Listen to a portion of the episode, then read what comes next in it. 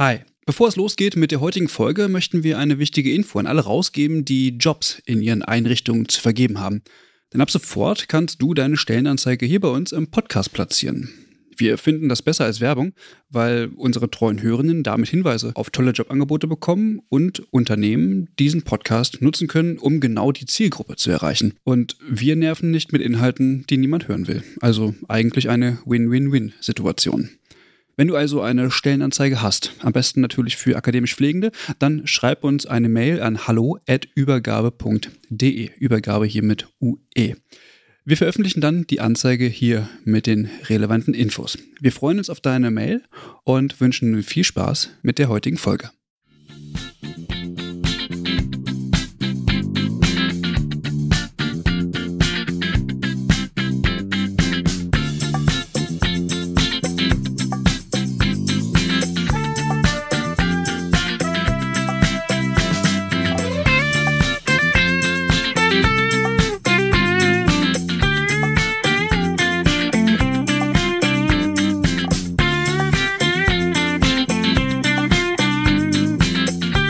Herzlich willkommen zu einer neuen Folge Übergabe. Es ist Samstag und äh, es wird wieder Zeit. Heute die zwölfte Folge und wir haben heute auch einen kleinen Geburtstag zu feiern. Ähm, und ähm, neben mir sitzen zwei äh, reizende Damen, die mit uns den Geburtstag zusammen feiern. Wir feiern heute nämlich sechsmonatiges Bestehen. Ähm, und in dieser zwölften Folge, wie wir das Geheimnis ja schon äh, auch gelüftet haben, soll es heute ähm, um Advanced Practice Nursing gehen oder Advanced Nursing Practice, man weiß es nicht. Die ähm, Frage werden wir noch klären. Ich sitze hier nämlich mit äh, Alexandra Kniesch zu meiner Linken und äh, zu meiner rechten äh, Elke Keinert. Hallo. Hallo. Hallo. Hi. Und herzlichen Glückwunsch. Ja, ja, genau. Vielen Dank. Wunderbar. Ja, tolle Geburtstagsgäste. Ich habe gar keine Hüte auf. ja. Ich hätte ankündigen müssen. Genau. Ja. ja, wenn ich ehrlich bin, ist mir das auch äh, erst vor zwei Tagen aufgefallen. Mm, wenn wir Einjähriges haben, dann äh, feiern wir vielleicht richtig. Mal gucken. Genau. Ähm, ihr arbeitet hier in Düsseldorf. Wir sitzen hier gerade im Florent Nightingale Krankenhaus. Ihr arbeitet hier. Was macht ihr? Wer seid ihr? Alexandra, mhm. erzähl mal. Ja, ähm, ja, schön, dass du zu uns gekommen bist hier im ja. Florence Nightingale Krankenhaus. Ich ähm, bin hier tätig als Pflegeexpertin APN. Bin seit Oktober 2010 hier im Haus in der Klinik für Innere Medizin mit Onkologie und Gastroenterologie verortet. Ja, ähm, ANP ähm, ist ja schon in häufigen Gesprächen auch einfach unterwegs, ne, und da häufig auch ein Thema. Ähm, ja, in 2010 bin ich hier gestartet. Mein ähm, Thema ist ähm, Patienten und Angehörigen Education zu oraler Gerinnungshemmung und auch das Thema der Praxisentwicklung, also im Sinne von Medikamentenmanagement, orale Applikation. Ähm, damit beschäftige ich mich auch. Was tut eigentlich die Pflege zu diesem Thema? Ähm, ja, bevor ich hier angefangen habe, habe ich ähm, natürlich die Krankenpflegeausbildung gemacht, ähm, Gesundheits- und Krankenpflegerin, habe das Staatsexamen 2002 absolviert habe dann einen Bachelor in Pflegewissenschaft absolviert, in 2010 beendet und ähm, durfte eben hier die Stelle antreten als Pflegeexpertin APN, weil ich mir eine Idee aus der Schweiz mitgenommen hatte dazu und ähm, habe dann noch einen Master in ähm, Pflegewissenschaft gemacht mit dem Schwerpunkt Akutpflege. Das passte sehr gut zu meiner Stelle als Pflegeexpertin APN. Ja, und so bin ich hier tätig. Mhm. Du hast ihn in Witten gemacht. Richtig. Elke hat den aber in Wallender gemacht. Genau, ich habe den in Fallender gemacht. Äh, Entschuldigung. ja, genau. Wie versteht ihr euch? Sehr gut. Geht gut? Das geht hervorragend. Ja, mein Name ist Elke Keinert. Ich habe 1991 mein Krankenschwesterexamen damals gemacht. Ich bin dann Ende der 90er Jahre nach Großbritannien gegangen. Eigentlich nur für ein Jahr, bin dann aber fast zwölf Jahre geblieben und bin dann Ende 2009 zurückgekommen und habe dann hier im April in 2010 angefangen als Pflegeexpertin Advanced Practice Nurse.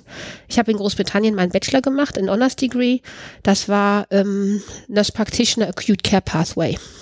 Und habe damals auch fünf Jahre als Nurse Practitioner in der Thoraxchirurgie gearbeitet in Großbritannien.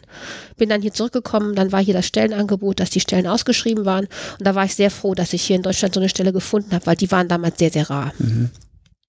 Ja, und ich habe dann, weil das ja ein sehr praktisch orientierter Bachelor war, ganz bewusst mich für einen pflegewissenschaftlichen Master in Fallender entschieden, mhm. weil das einfach für mich auch privat gut lag und ich hatte auch ja, Empfehlung von Kollegen, mhm. die da auch ihren Master gemacht hatten und bin dann da nach Wallenda gegangen, nach Fallenda gegangen. Hm, jetzt ist, es, jetzt ist es raus. Genau.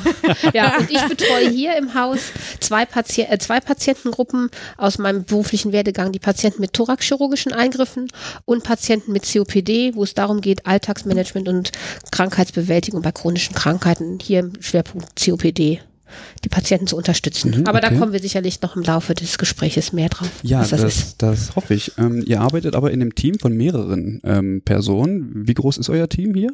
Wir sind aktuell acht Pflegeexperten APN. Mhm. Okay.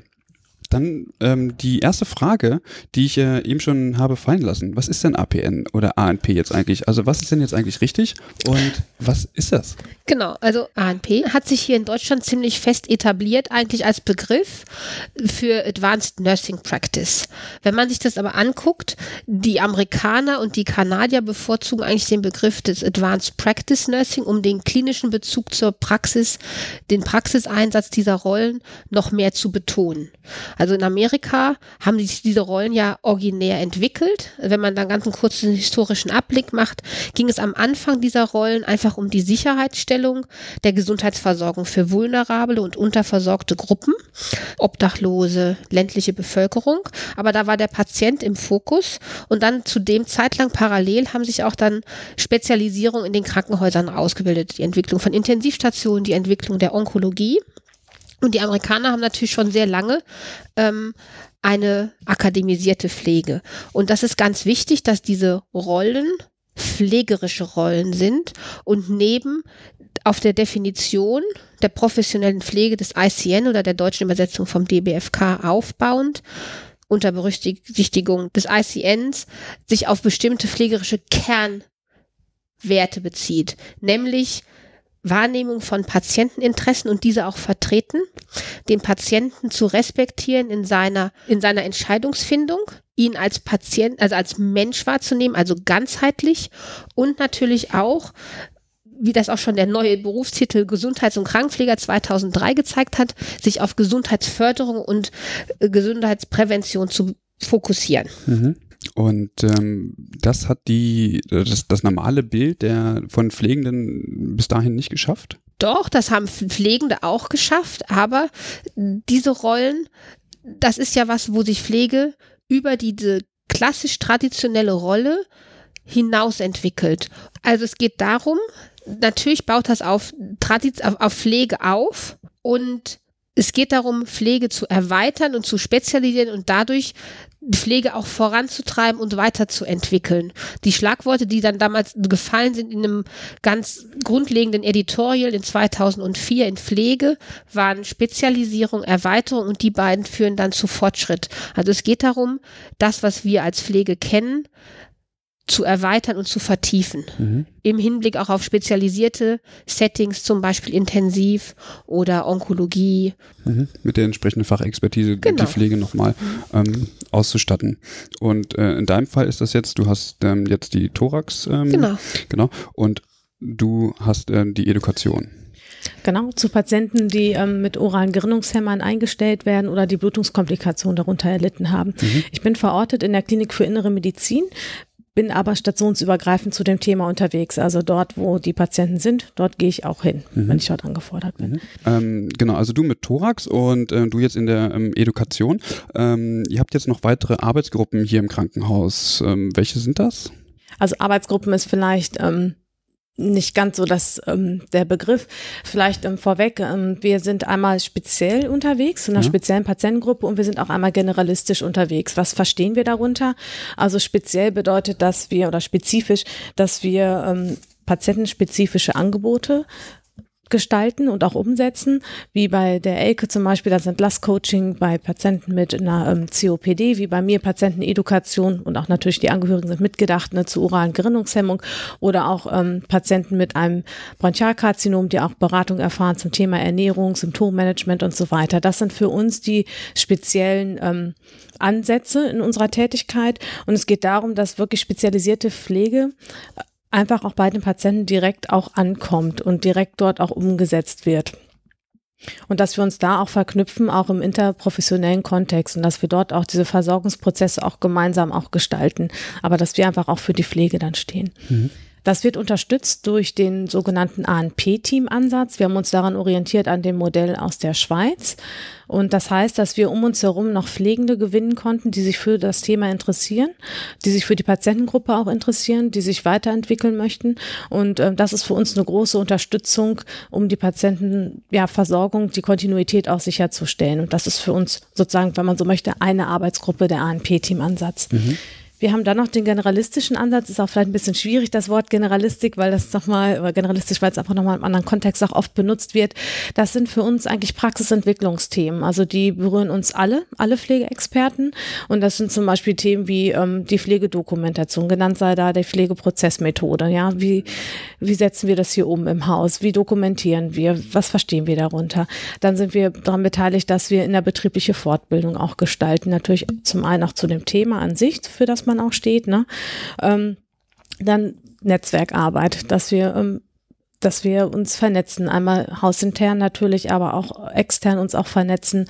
Und es sind natürlich auch Themen, die auch uns ein Stück weit auch begleiten, immer, die dann irgendwann auch abgeschlossen sind. Ne? Aber grundsätzlich sind wir immer auch bei so Prozessen mit involviert. Und wie bei mir auch mit dem Thema Medikamentenmanagement ist vielleicht ein ganz schönes Beispiel für einen generalistischen Ansatz. Daraus, damit hat es angefangen, da die Brille scharf zu stellen, dort hineinzuschauen. Und da ergibt sich natürlich, wenn ich mit einer Station das Thema Medikamentenmanagement bearbeite, habe ich dort auch eine Arbeitsgruppe. Das macht auf jeden Fall Sinn, die Pflegenden vor Ort auch mit einzubinden. Mhm. Aber das ist dann zeitlich begrenzt, ist dann auch irgendwann auch abgeschlossen.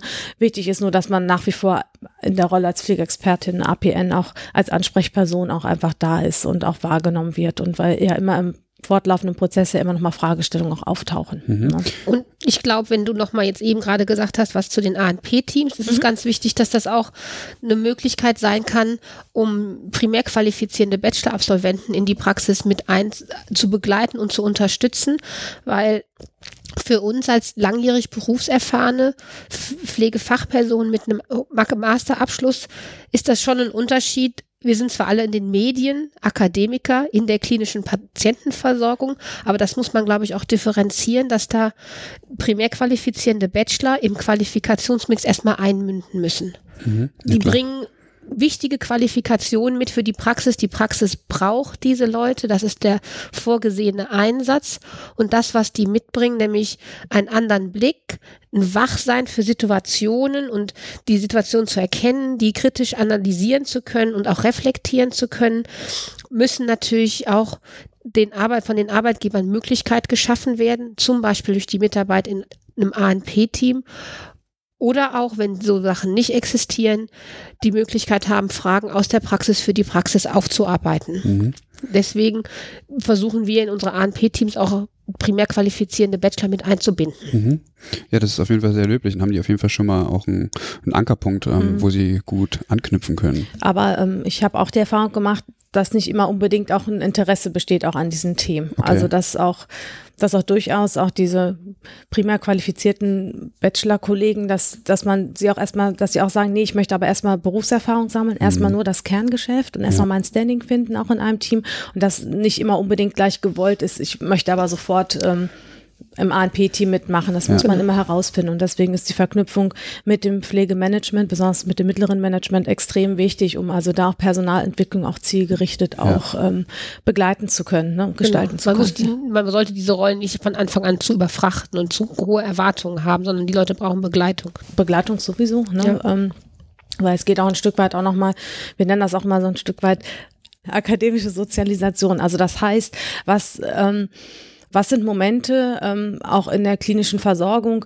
wo vielleicht diese Kompetenzen, die ich zusätzlich durch ein Studium erworben habe, wo ich die auch umsetzen kann? Was sind so Haltepunkte? Was sind vielleicht so Ankerpunkte? Und da sind wir, glaube ich, auch als Ansprechperson oder Begleiter auch nochmal in einer wichtigen Funktion als Pflegeexperte APN, weil man bewegt sich nochmal mit einem anderen Blick, mit einer anderen Perspektive auch nochmal auf ja. die Station. Also lass mich nochmal kurz zusammenfassen. Ja. Ähm, ihr seid sozusagen, ich sag mal, ähm, sehr äh, speziell ausgerichtet in eurer Tätigkeit. Und das Ganze ist aber ein, oder ihr seid eingebettet in diese Pflegeentwicklung, ähm, sozusagen, wo ihr dann auch in gewissen Rahmen, also du hattest das vorhin jetzt gesagt mit ähm, verschiedenen ähm, Fort- und Weiterbildungen äh, zum Beispiel ähm, oder eben andere Themen, die aufgearbeitet werden, wo ihr dann diese Themen auch mit aufgreift. Also hier im Haus sind es primär Fortbildungen, ja. ähm, bei denen wir angefragt sind oder die wir mitgestalten. Ja. ja. Und, und die finden zum Teil geplant im Rahmen des innerbetrieblichen Fortbildungsprogramms statt, ja. Aber auch oft ad hoc und abteilungsintern, wenn gerade Fragen auftauchen, dass man dann ganz spontan in die Teams reingeht und dann Themen bearbeitet. Genau. Was ich aber an diesem Punkt nochmal ähm, rausstellen möchte, ihr seid ja Personen, die pflegerisch tätig sind und Akademie misiert sind, also auf höchstem Niveau, äh, zumindest in Deutschland äh, so, und trotzdem mit Patienten und Patientinnen arbeitet. Also das will ich ähm, nochmal herausstellen, um, weil es immer heißt, ja, die Akademisierten und so, äh, die sind ja eigentlich nie am Patienten, die sitzen ja nur im Büro. Wir sitzen jetzt hier in einem Büro, aber das hat pragmatische Gründe. Ähm, ihr seid aber dazu ausgebildet, am Patienten zu arbeiten. Ja, ich halte das auch für ganz wichtig. Ich halte das auch ganz wichtig, dass wir in den Teams präsent sind und zwar jeden Tag. Das zeigt sich für mich zum Teil auch dran an Dienstkleidung tragen wie die Kollegen auch. Das zeigt Zugehörigkeit. Das zeigt auch die Möglichkeit, den Leuten oder den Kollegen helfen zu können, wenn Situationen da sind, dass ich mit denen strukturiert spre zeitlich sprechen will.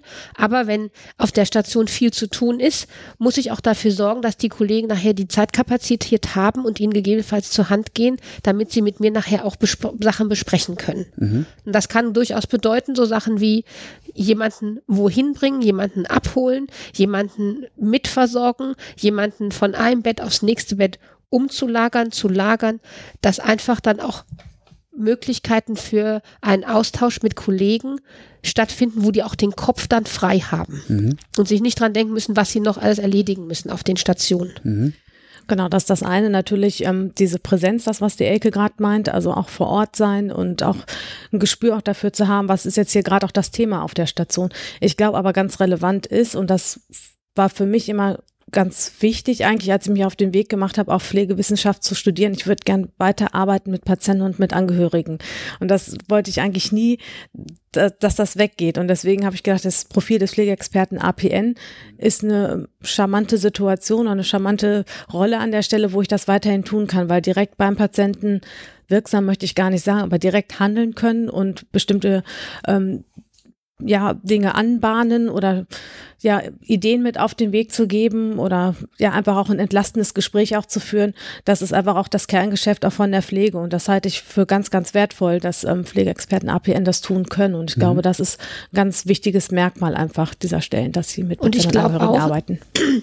Dass diese Rollen die Möglichkeit binden, auch pädagogisch tätig zu sein. Mhm sowohl mit Kollegen, aber auch mit Patienten, auch wie wir Rollen und Projekte und Ideen umsetzen, auch Aspekte vom Pflegemanagement beinhalten und natürlich mit unseren pflegewissenschaftlichen Hintergründen auch pflegewissenschaftliche Themen abzu, äh, zu bearbeiten. Ja. Und ich glaube, das macht den Reiz aus, dass man das, was die Alexandra schon sagt, ich wollte auch die klinische Versorgungssituation nicht verlassen. Mhm. Das ist von allen Handlungsfändlern meiner Meinung nach die beste in der Praxis zu sein, in so einer Rolle, weil man von allen was macht und die Patienten einfach der Grund auch waren, warum ich in die Pflege gegangen bin und das am meisten Spaß macht.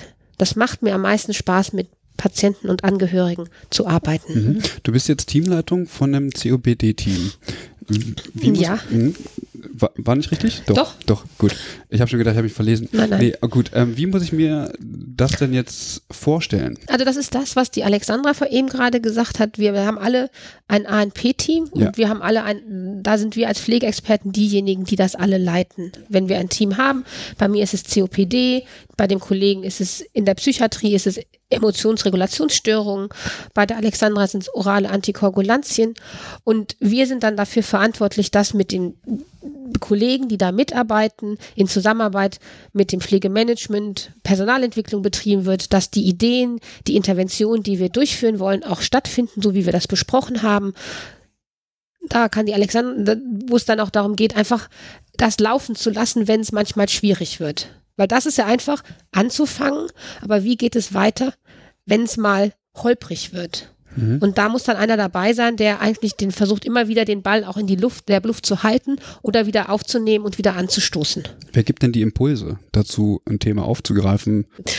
Ähm, das hat sicherlich damit, oder was dazu reinspielt, ist einfach, als wir angefangen haben als Pflegeexperten APN, war von Anfang an unsere Aufgabe, das Handlungsfeld zu evaluieren. Also schau in deiner Fachabteilung, in der Station, wo du bist, was, wie ist die Patientenversorgung und was sind vielleicht Situationen, die nicht gut gelöst sind, wo vielleicht etwas fehlt. Das ist jetzt sehr negativ konnotiert, mhm. ne? aber ein Stück weit zu schauen, okay, was ist jetzt hier die Herausforderung, sowohl aus Patientensicht, aber auch aus der Sicht der Pflegenden an der Stelle. Natürlich muss man alle Stakeholder mit einbinden, aber das war von Anfang an inne in unseren Stellen, dass wir selbst hinschauen, wo sind mhm. hier die Problemlagen. Und diese Problemlagen, das wird dann gemeinsam besprochen. In dem Fall ist es die Pflegedirektion.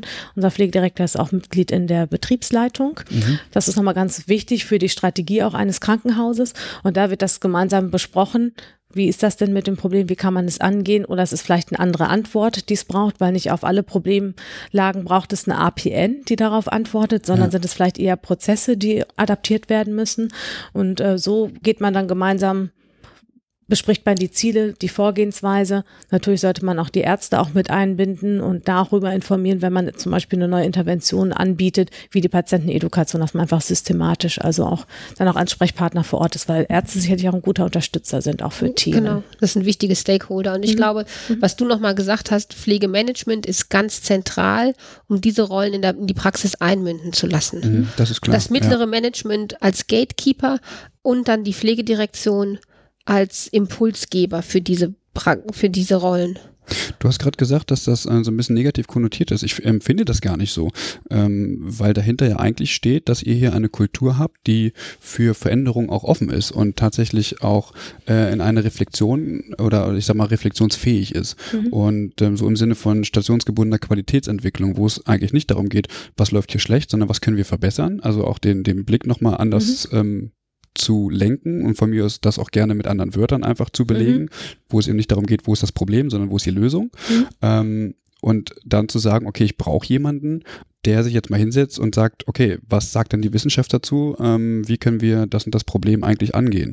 Das sind dann auch so eure Rollen, wo ihr dann schaut, okay, ich nehme das Problem vielleicht mal auf und guck, mh, hm, wer hat dazu schon mal was ähm, beforscht und ähm, wie sind die Ergebnisse? Kann das ganz gut eigentlich an meiner Rolle auch ähm, als Beispiel auch bringen. Ähm, ich hatte ja schon eingangs gesagt, das Medikamentenmanagement ist mein Thema. Ich bin das natürlich systematisch angegangen, habe ähm, eine Ist-Analyse gemacht. Das Wort Problemanalyse mhm. wird ja synonym ja. verwendet. Ich finde Ist-Analyse nochmal so ein bisschen einfacher zu handeln an der Stelle und habe eben einfach geschaut, ich bin natürlich selbst Teil des Systems und kriege ja natürlich mit, wie was läuft und ähm, kann aber auch, die habe die Kollegen auch befragt, wie sie es einschätzen, habe die Patienten befragt, was ähm, Probleme sind und natürlich auch die Ärzte und ähm, die äh, Pflegenden haben mir erstmal ihre Tätigkeiten beschrieben, ähm, was sie machen im Rahmen vom Medikamentenmanagement. Ich habe da eben Tätigkeiten herausarbeiten können, die sich in der inneren Medizin immer wiederholt haben und dort auch die Probleme auch beschrieben. Und daraus habe ich dann halt ähm, geschaut, okay, das ist das Problem jetzt hier vor Ort, was gibt es denn dazu? Beim Medikamentenmanagement ist das ähm, Wissen, was mit Evidenz basiert, als evidenzbasiert bezeichnen kann, eigentlich sehr marginal, muss man sagen. Dann mhm. hat er auch sehr viel Beschreibung und ähm, auch selbst allein das Vier-Augen-Prinzip ist nicht mit ähm, Evidenz belegt. Ne? Und aber da lohnt es dann auch mal hinzuschauen, weil das ja zum Teil auch ähm, Abläufe sind, die sich seit Jahren auch eingeschlichen haben, wo einer mal gesagt hat, okay, das machen wir jetzt das Vier-Augen-Prinzip und eigentlich gar nicht so klar ist, welche Kriterien überprüfen wir hier eigentlich im Vier-Augen-Prinzip und mhm. was sind Momente, wann machen wir das Vier-Augen-Prinzip und ist das wirklich wirksam? Also es ist so, auch ne, man wiegt sich in Sicherheit bei einer Maßnahme, aber eigentlich hat keiner so richtig eine Idee, wie man das umsetzt. Und da geht es darum, das aufzugreifen, da versuchen eine Klarheit hereinzubringen. Also das habe ich in dem Fall auch gemacht, nochmal zu schauen, okay, wann sind sinnvolle ähm, Zeitpunkte auch ein Vier-Augen-Prinzip umzusetzen. Ja, und so spielt man dann ähm, den Ball dann an der Stelle auch zurück. Man muss aber auch ehrlich sein, nicht alles ist eben wissenschaftlich begründet. Man muss dann einfach auch schauen, wo beziehe ich auch mein Wissen her? Ist das plausibel? Passt das hier in diesen Kontext? Oder lässt man es vielleicht auch so, wie es ist? Mhm. Ja. Und ähm, das gilt es zu begleiten. Und diese Ist-Analyse ist da recht relevant. Und mir ist nochmal ganz wichtig auch zu sagen, dass solche Veränderungsprozesse gehen wirklich nur mit den pflegerischen Teams. Also das kann ich mir nicht irgendwo überlegen und sagen, so und ab morgen läuft es so. Nee, also da muss man schon auch als Ansprechpartner vor Ort sein sich das auch, auch die Schwierigkeiten auch ähm, die es gibt, auch anhören oder das, was vielleicht auch besser läuft an der Stelle. Und da muss man immer dranbleiben bei dem Thema eigentlich. Mhm. Ne? Die Gedankenmacht, die Ist-Analyse ist ein wichtiger Schritt, wenn man sich Frameworks anguckt, wie man so Rollen einführen kann. Da ist das Pepper Framework, glaube ich, das bekannteste. Das steht, es kommt aus Kanada und das steht für Participatory, Evidence-Based, Patient-Focused Process for Advanced Practice Nursing Role Development, Implementation and Evaluation. Boah, das ist, das, ja, deswegen redet auch immer jeder nur von Pepper Framework. Reicht das ist publiziert worden 2004 von Brian Lucosius und DiCenzo. Und da sind, das ist ein neunschrittiges Framework, was sehr häufig in, im deutschsprachigen Raum oder, einge oder auch international verwendet wird, um diese Rollen einzuführen. Und da ist der erste Schritt halt auch, ist Situation beschreiben. Dann geht es darum, Stakeholder zu identifizieren, das, was die Alexandra auch gesagt hat, das geht nicht ohne den Miteinbezug von anderen Berufsgruppen. Und der dritte Schritt ist dann einfach, wo will ich denn damit hin? Was ist dann auch mein Bedarf? Und dann geht es natürlich darum auszutauschen, wie komme ich da hin? Das kann man, ist auch publiziert worden. Ähm, auf Deutsch in einem CNE-Beitrag von der Frau Dr. Feuchtinger über die Integration von akademisierten Pflegenden. Da kann man es auf Deutsch dann nachlesen, mhm. das Pepper Framework, das ist sicherlich hilfreich. Aber da sind die ersten drei Schritte, Ist-Analyse, Stakeholder-Identifikation und wo möchte ich gerne hin, was ist der Bedarf, ganz wichtig, weil das die Grundlage bildet für diese Rollen. Und dann kann man später auch nochmal, der letzte Schritt ist natürlich dann die Langzeitevaluation, Schritt neun. Aber äh, zu gucken, wo komme ich her, wen brauche ich und wo geht es dann hin, ist nicht zu vernachlässigen. Mhm. Ähm, das Pepper Framework, das ähm, ist ja so ein, so ein Schaubild im Grunde genommen, wo man sich gut dran langhangeln kann. Das müssten jetzt eigentlich alle, die einen vernünftigen äh, Podcast-Player haben, auf dem Display sehen, dass man das nochmal anschauen kann. Mhm, genau. Da geht es jetzt darum, wie man die Rolle von ANPs einbringen kann oder geht es eher darum, wie kann ich ähm, das, das Wissen sozusagen in die Praxis bringen? Was ist da der Fokus? Nein, da geht es eher darum, diese Rollen in die Praxis zu bringen. Mhm. Wenn es darum geht, Wissen in die Praxis zu bringen, sind ja andere äh, Modelle da. Da gibt es dann genau. Parish oder Iowa. Genau. Da muss man dann schon gucken, was man hat, aber da geht es ganz gezielt um Rollenimplementation. Mhm. Und wir hatten die Möglichkeit mal vor vier oder fünf Jahren mit Denise Bryant Lukosis, der Professor aus Kanada, mal einen Workshop zu machen und die hat gesagt, es kann ihnen auch passieren, dass sie am Ende dann feststellen, dass sie vielleicht keine ANP brauchen, sondern dass sie sich einfach Prozesse auch mal angucken müssen. Mhm. Das ist also, aber oft ist es so, dass da doch Versorgungsnischen oder Bedarfe sind, wo wir gut geeignet sind, um die auch zu füllen und zu besetzen. Dann wäre jetzt die Frage, warum hat man sich dann jetzt in Düsseldorf dazu entschieden, ähm, acht zu beschäftigen? Gut, ähm, das ist sicherlich ähm, unserem äh, Pflegedirektor an der Stelle zu verdanken. Ähm, als er hier angefangen hat, kam er eben mit der Idee, dass er gerne Pflegeakademiker in der Praxis gerne einsetzen möchte mhm. und ähm, hatte das entsprechend auch hier kommuniziert und hat dann eben die Stellen gesucht oder die Stellen auch ausgeschrieben und ähm, das ist eigentlich Dreh- und Angelpunkt, dass die Pflegedirektion einem den Rücken stärkt, eine Idee hat, eine Vision hat, von dem, was, was kann Pflege denn noch? Weil ähm, das ist sicherlich Dreh- und Angelpunkt für unsere Rollen. Ich find, empfinde es schon, dass uns viel Vertrauen entgegengebracht wird in das Handeln von Pflegenden, dass Pflege gestalten kann, dass Pflege es auch positiv gestalten kann und dass sie eigentlich noch viel mehr kann als das, was sie jetzt vielleicht tut. Mhm. Und ähm, vielleicht noch das Stichwort Vision. Also es gibt bei uns eine Pflegevision, die so über alle Themen auch steht und A&P ist da ein Baustein. Und ähm, bei uns ist die Vision einfach, dass Pflege ist wirksam, nachhaltig und wissenschaftlich begründet. Diese drei Worte klingen sehr einleuchtend, müssen aber gefüllt werden mit Inhalten. Und ähm, da hat man sich überlegt, ANP ist eine Säule. Dann hat man sich die Pflegeorganisation angeschaut auf den Stationen. Thema Bezugspflege Primary Nursing, die bei uns stationsgebunden auch eingeführt werden und natürlich auch innerbetriebliche Fortbildungen, wir haben schon mehrmals erwähnt, die auch im Sinne von Personalweiterentwicklung eine Relevanz auch einfach spielen und man auch gezielt auch nochmal darauf aus ist, wie entwickle ich das Personal auch weiter, um dieser Vision auch näher zu kommen. Und ich glaube, wenn man diese drei Worte hört, man, das ist, endet nie. Man ist immer am Arbeiten, man ist immer dran. Man hat immer wieder, dass man den Ball neu aufgreifen muss, dass sich Themen auch verändern und dass ähm, sich auch gerade das wissenschaftliche wissenschaftlich begründet, dass man da auch immer so eine Aktualität auch immer den Ball hochhalten muss, auch zum Thema. Dass, wenn man es einmal bearbeitet hat, ist es nicht beendet, sondern man muss immer Wege finden, okay, wie ist denn der aktuelle Stand, wenn man das wirklich ernst meint, wenn man diese mhm. Begriffe füllen möchte. Und dann hilft das auch sicherlich, wenn man nochmal dran denkt, was dann, wenn man sich so Magnethäuser, Krankenhäuser aus Amerika anguckt, was da ist Führungsstil, Wissensmanagement, Wissensbasierung, Fundierung, Qualitätssicherung. Das ist sicherlich auch was, was da eine Rolle gespielt hat. Hm. Oder zumindest einen Einfluss genommen hat. Mhm. Naja, mittlerweile sind die Hürden ja so hoch, dass man sagt, ähm, sie brauchen auch entsprechende Qualifikationen, überhaupt äh, Magnet-Krankenhaus äh, sein zu können. Mhm. Also von daher geht man hier schon scheinbar einen relativ guten Weg. Vielleicht auch noch ein Wort dazu. Also uns hat sehr geholfen, dass wir in der Gruppe angefangen haben. Also wir sind ja eingangs, also ganz zu Anfang sieben Pflegeexperten APN gewesen. Ähm, jetzt sind wir acht. Mittler zwischendurch hat es auch mal ein paar Wechsel gegeben, ne? aber ähm, das ist sicherlich sehr hilfreich, wenn man als akademisierte Pflegende unterwegs ist, dass man auch nochmal so einen Kern, so eine Gruppe auch um sich hat, wo man sich auch austauschen kann. Also wir nennen das auch so, so der geschützte Raum, sozusagen diese Peer Group um ja. uns herum, die uns sehr hilft, weil sicherlich sind bestimmte Probleme oder bestimmte Situationen, da hilft es einfach, wenn man weiß, da habe ich einen Kollegen, den kann ich mal fragen, hast du das auch, die Situation, wie hast du das gehandelt und dass man da in diesen Austausch geht. Und ich glaube, das war von Anfang an auch von der Pflegedirektion auch gut bedacht, dass es Sinn macht, auch in der Gruppe zu starten, weil ich glaube, in der Einzelrolle, was wir auch oft mitbekommen, dass Menschen einfach einzeln starten und da auch so viele Aufgaben auch bekommen, mhm. was sie alles ähm, initiieren sollen und verbessern sollen, dass das ähm, auch schwierig werden kann, wenn man dann kein Backup hat, wo man sich nochmal austauschen kann. Also ich glaube, das ist genau, das ist ganz richtig so, weil man auch dann feststellt, jeder hat am Anfang Phasen, wo es gut läuft und wo es nicht so gut läuft und die Gruppe einen unterstützt. Den Kollegen, die sich in, als Einzelrollen im Häusern auf den Weg machen, Netzwerke spielen eine wichtige Rolle. Ja. Es gibt zwei Netzwerke in Deutschland. Der DBFK hat ein Netzwerk für erweiterte Pflegepraxis, ähm, der sich auch auf ANP konzentriert. Und dann gibt es das deutsche Netzwerk für APN, ähm, Advanced Practice Nursing, Advanced Nursing Practice.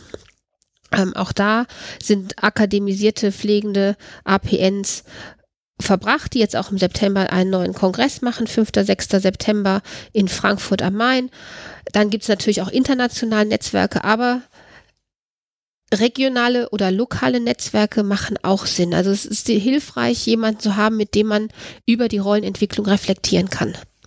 Ich habe noch eine Frage und zwar, ähm, gibt es auch noch andere Tätigkeiten, die ähm, beispielsweise in Funktionsabteilungen ähm, zum Tragen kommen, also wo man dann eventuell auch ähm, andere pflegerische Tätigkeiten nimmt, die bisher eigentlich, würde ich mal meinen, vielleicht nur Medizinern und Medizinerinnen zugesprochen werden? Oder habt ihr da auch das Problem, dass ähm, euch erstens diese Tätigkeiten oder ähm, das, das Können sozusagen nicht zugesprochen wird und gleichzeitig auch natürlich die Gesetzeslage, ähm, die einem ja da so ein bisschen den Riegel vorschiebt. Habt ihr da irgendwelche Wege oder ich sag mal Commitment mit ähm, den Medizinern getroffen? Gibt es das?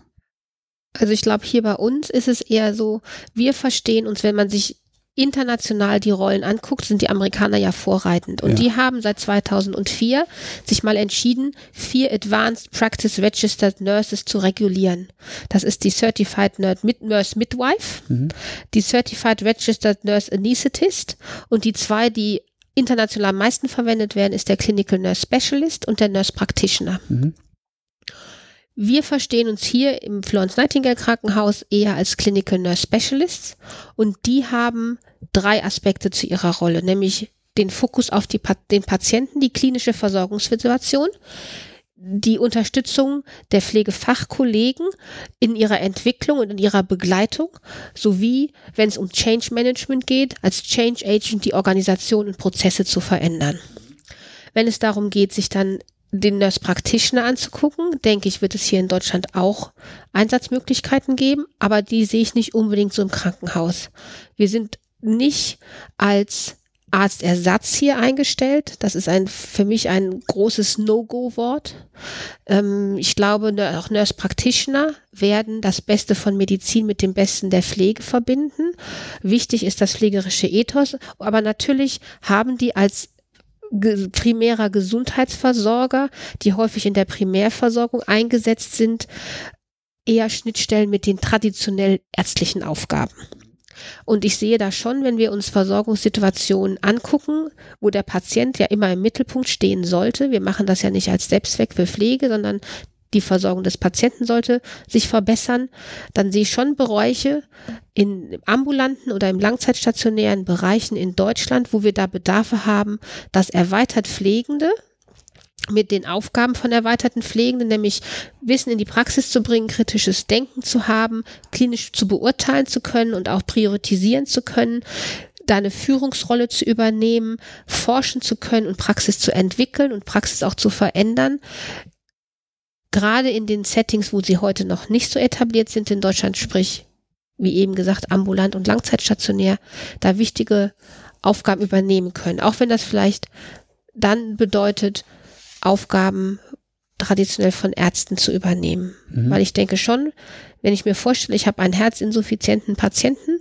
der 70 Kilometer von einem Facharzt weg wohnt, dann sollte da eine erweitert Pflegende hingehen, und dann nicht nur sagen, sie haben zwei Kilo zugenommen, der Arzt wird sie zurückrufen, was sie mit ihren Medikamenten machen sollen, sondern dann auch gleich edukativ tätig wird, nochmal den Lebensstil überprüft, Salzeinnahme, dann auch die Medikation titrieren kann und den Patienten auch untersuchen kann und gegebenenfalls überweisen kann. Da sehe ich keine Rolle für Agnes oder Vera Rollen sondern das sollten erweitert Pflegende sein, Pflegeexperten, APNs, die da mit einem pflegerischen Ethos in diese Situation reingehen. Mhm.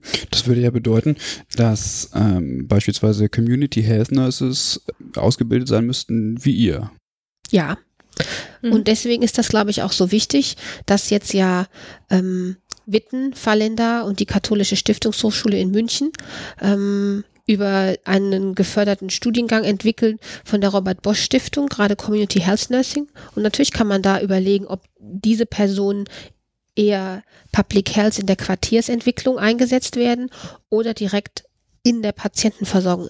Ich persönlich würde mir erhoffen, dass die sehr stark auf die individuelle Patientensituation ausgebildet werden, weil ich glaube, da können wir den meisten Unterschied für den Patienten machen. Mhm. Das ist gut, dass du ähm, das so schön geschildert hast, weil was uns auch nochmal wichtig ist zu erwähnen, ist das ähm, Kompetenzmodell nach Hemrick. Weil ich glaube, das ist nochmal ganz relevant auch für die Orientierung. Wer verbirgt sich eigentlich hinter diesen Rollen? Und als Pflegeexperte APN ist ähm, das Kompetenzmodell sicherlich ähm, sehr wegweisend und ähm, dient der Orientierung. Die Elke hat es gerade gesagt, also ähm, Primärkriterien an der Stelle pflegerisches Ethos. Also es sollte schon eine Person sein, die ähm, aus der Pflege kommt initial. Es wird empfohlen oder eigentlich schon fast bindend kann man ja sagen, dass auf Masterlevel gearbeitet wird oder höher. Mhm. Und ähm, dass die direkte und natürlich, ich kann auch aus meiner Erfahrung sagen, dass die berufliche Erfahrung total wichtig ist für eine Stelle, dass man also persönlich ja. ähm, gutes Rüstzeug auch mitbringt, neben der akademischen Qualifizierung, dass man einfach diese Erfahrung auch mit einbringt. Das hilft einem ungemein, um auch anzukommen, auch in der Praxis. Ne? Ähm, das Hemrick-Modell sagt ganz klar, Zentralkompetenz ist die direkte klinische Tätigkeit. Wir haben das für uns definiert, das ist die Zusammenarbeit direkt mit Patienten und Angehörigen. Mhm weil das oftmals auch wenig trennscharf ist, klinische Tätigkeit. Was wird darunter verstanden, ist meine Erfahrung. Ja. Die ähm, Kernkompetenzen zeichnen sich dadurch aus, dass einmal eine Fähigkeit besteht, ähm, Konsultation und Beratung durchzuführen. Das sind bei uns in dem Falle häufig die oder die Patienten und Angehörigen im Sinne von Lotsenfunktion, Übersetzerfunktion, Vermittlung von Wissen, mhm. Fertigkeiten. Dann Fähigkeiten, Konsultation und Beratung dann äh, Forschungsfähigkeit. Da geht es natürlich darum, einmal, wie gehe ich mit externer Evidenz um? Das ist sicherlich bei uns im Haus aktuell das, was wir tun, dass wir uns an externer Evidenz auch bedienen. Aber es geht auch darum, auch klinische Fragestellungen auch selbst zu beantworten und ähm, dass man aber diese Fähigkeiten einfach auch hat und auch Studien auch kritisch reflektiert oder bewertet. Das tun wir hier auch, beispielsweise im einen Journal Club, wo jeder ein Thema einreichen kann und wir Habt ihr auch? Ja. ja. Einmal im Quartal ähm, kann man ein Thema einreichen und dann bereitet es jeder für sich vor und es wird dann gemeinsam diskutiert und ähm, ja, das hilft auch ein Stück weit, auch diese Kompetenzen auch am Laufen zu halten, ne? dass ja. man also auch das übt, das, ja. den kritischen Blick. Ja. Äh, ich mache kurz einen Exkurs. Äh, äh, Journal Club ist im Grunde genommen eigentlich, ähm, ich sag mal, eine, ja, eine Gruppe von Menschen, die zusammen wissenschaftliche Texte liest und auswertet. Ähm, in der Regel sind es dann eben Studien, äh, reflektiert und dann schaut ähm, mit einem Endbericht äh, in der Regel, ähm, wie man damit jetzt vor Ort umgehen kann hängt vom Thema ab. Also wir hatten beispielsweise mal ein ganz praktisches Thema, da ging es um die Frage, darf ich eine Ecofleck, Eco, also eine Darf ich eine Plastikinfusionsflasche ja. mit einem Edding beschriften, genau. ja oder nein? Ja, ja. Hm. genau. Und äh, da gibt es Arbeiten zu und ähm, das haben wir uns angeschaut, haben das dann nochmal abgeglichen mit der Klinikhygiene, wie da das Statement so ist und haben dann eine Hausmitteilung herausgegeben. Das Ergebnis war, die Flaschen, die bei uns verwendet werden, dürfen mit Edding beschriftet werden. Also wir brauchen keine Sorge haben, dass Inhalte von diesem Edding, das ist jetzt mhm. wieder Werbung, ne? du, du, durch, die, durch die Flasche diffundieren. Ja, genau. Das ist, ähm, ja. Aber es gibt durchaus auch andere Themen, wo es eher nicht geeignet ist, eine Hausmitteilung zu machen, wo es vielleicht ist, wo jemand persönlich ein Thema einfach eingegeben, eingebracht hat und sagt, das ist mir wichtig, da würde ich gerne genauer hinschauen und dann wird es gemeinsam ähm, angeschaut. Und bei uns im Haus wird der, Pflege, der Journal Club ähm, geleitet und initiiert von einer Stabsstelle in der Pflegeentwicklung. Mhm. So, da sind wir eigentlich immer nur Teilnehmer oder Themeneinbringer, aber die Organisation und mittlerweile haben wir auch den Kreis der Teilnehmer erweitert. Neben uns akademisiert ausgebildeten Pflegenden Master oder Bachelor ähm, nehmen jetzt auch die Praxisanleiter teil, weil wir das auch für wichtig finden, auch die mit in so in Austausch mit einzubinden und ja. über Praxis reflektieren zu lassen. Ja, okay. Äh, Hemrick?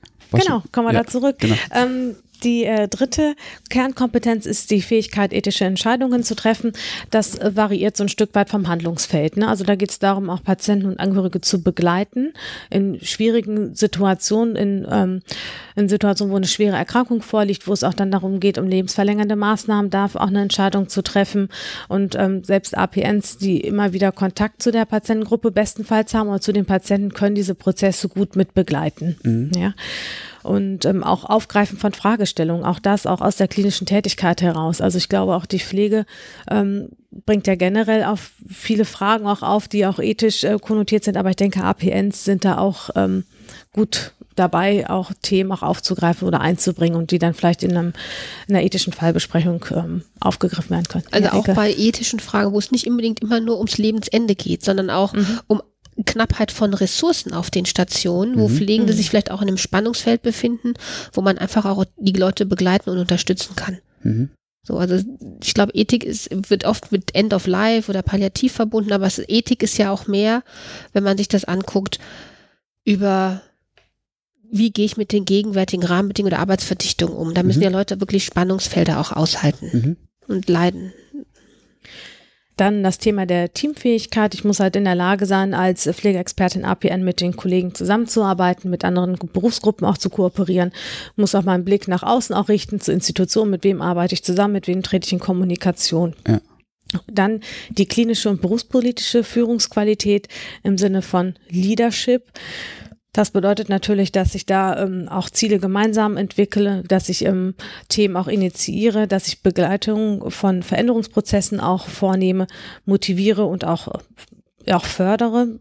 Pflegende, die Berufsgruppe, mit denen ich zusammenarbeite und natürlich ähm, Coaching und Führungsqualitäten. Also ich entwickle auch Pflegende mit in, unseren ANP-Teams, ist das ganz klar auch die Fachkenntnisse auch weiter auszubauen, wenn ich noch nicht genug weiß über meine Patientengruppe, dass ich da auch als Ansprechpartner zur Verfügung stehe oder auch Möglichkeiten schaffe, mich da auch weiterzubilden, klinische Fähigkeiten auch erweitern und natürlich das ist eigentlich total wichtig, auch die Kollegen begleiten auch in der Reflexion. Also was tun wir hier eigentlich? Ähm, was tun wir im, im, Pflegeprozess? Wie schätzen wir die Patientensituation auch ein, dass wir da auch Kollegen auch gezielt auch begleiten mhm. und und ja. auch unsere andere, unsere Perspektive, die wir mit einbringen, dass die auch abgerufen wird. Das ist meine Erfahrung, dass also wenn man ähm, das Team gut kennt, die einzelnen Kollegen, ähm, dass sie dann auch durchaus auch deine Perspektive auch haben wollen oder deine Einschätzung, weil du vielleicht nochmal mit einem anderen Blick nochmal drauf schaust mhm. und äh, das auch ein Stück weit auch ähm, ja auch dazu befähigt, auch die Kollegen das auch nochmal anders zu betrachten oder ihre, ihr Handeln auch zu reflektieren an der ja. Stelle.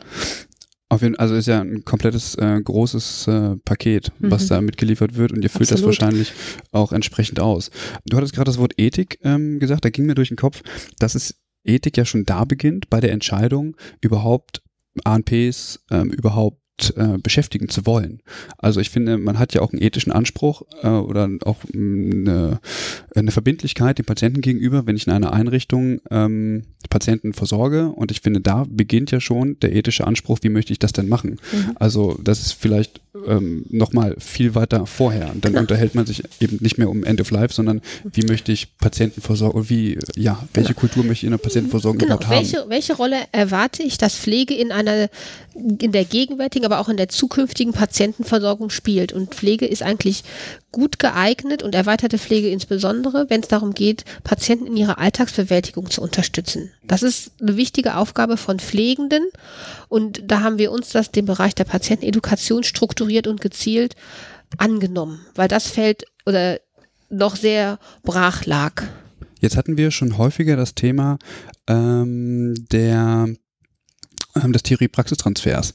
Und ähm, du hattest eben auch gesagt, dass es wichtig ist, dass ihr angenommen werdet und so. Ähm, ich habe ja auch eine Zeit lang in der Pflegeentwicklung gearbeitet und äh, ich war die einzige Person, das war auch die erste Stelle, die ich damals bekleidet habe, also die in dem Krankenhaus überhaupt gab. Und das war schwierig. Ich habe jetzt auch häufiger schon gesagt, das Management muss dahinter stehen. Ähm, kann ich hundertprozentig genau so unterschreiben. Was mich jetzt interessiert ist, als ähm, man hier angedacht hat, das zu machen, gab es da schon ein Konzept oder habt ihr das entsprechend mitentwickelt? Das haben wir ähm, mitentwickelt. Sicherlich war förderlich, dass bestimmte Rahmenbedingungen schon vorab klar waren. Also einmal, wie heißen wir? Pflegeexperten. Wir hießen damals am Anfang noch klinische Pflegeexperten. Klinisch tätige Pflegeexperten. Ja, genau. genau. Ja, ja, weißt es noch. Und ähm, mhm. ähm, ja, und das äh, Positionspapier vom DBFK, da haben wir uns dann angeschlossen, dass wir Pflegeexperten APN heißen. Genauso auch, was sind für uns so Kernarbeitszeiten? Also wann sind wir wo, wie vor Ort? Mhm. Das war auch von vornherein geklärt ja. von der Pflegedirektion, genau. Aber es oblag uns dann sozusagen, okay, welches Thema wird dann bearbeitet und wie macht es Sinn, wann, wo, wie vor Ort zu sein, wann treffe ich wo, wie auf welche Patienten, wann mache ich welche Gesprächsgruppen an der Stelle. Und ähm, aber was nochmal sehr hilfreich ist, und das kann ich auch nur so mitgeben, also als Pflegeexperte ABN macht es absolut Sinn, sich in das Handlungsfeld einzuarbeiten und zu sagen, okay, ich schaue mir die Station an, für einen gewissen Zeitraum. Es sollte immer zeitlich begrenzt sein, weil sonst wird es schwierig, ja. dass man einfach da ein Gefühl für kriegt, wie ist hier die Patientenversorgung, was machen die ähm, Kollegen vor Ort und da quasi einen analytischen Blick auch drauf wirft. Und ähm, in diesem Handeln, sei es darum, dass man in traditioneller Rolle dann auch unterwegs ist, im Frühdienst, Spätdienst und einfach auch als Bezugspflegende dann auch unterwegs ist, dass ähm, heißt ja auch im Umkehrschluss, dass die Kollegen einen erleben, wie man ist als Kollege aus der Pflege. Ja. Und ähm, ich glaube, ganz relevant ist auch ehrlich mit sich da auch umzugehen. Und Pflegeexperte hat ja auch so dieses ja, da weiß ja alles, ne? Aber da auch zu genau. sagen, okay, auch ehrlich zu sein, ich komme auch an meine, meine Grenzen oder habe vielleicht jetzt auch gerade nicht die Antwort, aber ich klemme mich dahinter, ich versuche das herauszufinden. Oder auch zu sagen, das finde ich total schwierig, die mhm. Situation. Ja. ja, und dass man da auch als, ähm, als Kollege auch wahrgenommen wird und auch einfach auch ehrlich ist. Das ist so meine Erfahrung, das ist, ist sehr wichtig. Und was noch mit hineinspielt, ist auch eine Rollenklarheit, dass man die mit der mhm. Zeit entwickelt, was ist genau meine Aufgabe. Mhm wo können die Kollegen mit rechnen, dass ich auf jeden Fall mit auftauche und in der Versorgung mit mhm. eingebunden bin, dass man das eben auch entwickelt. Und das ist, ähm, glaube ich, sehr, es ist förderlich für diese Und das Stelle. habt ihr quasi mitentwickelt. Also das, ja. das gab es von Anfang an nicht. Nein, das, hat, das haben wir ähm, vor, das haben wir dann uns gegenseitig vorgelebt. Also ich weiß, als ich anfing, da war ich die erste bei uns hier im Haus. Ich habe zum Beispiel immer vermieden zu sagen, meine Rolle beschäftigt sich mit dem Theorie-Praxistransfer. Ja.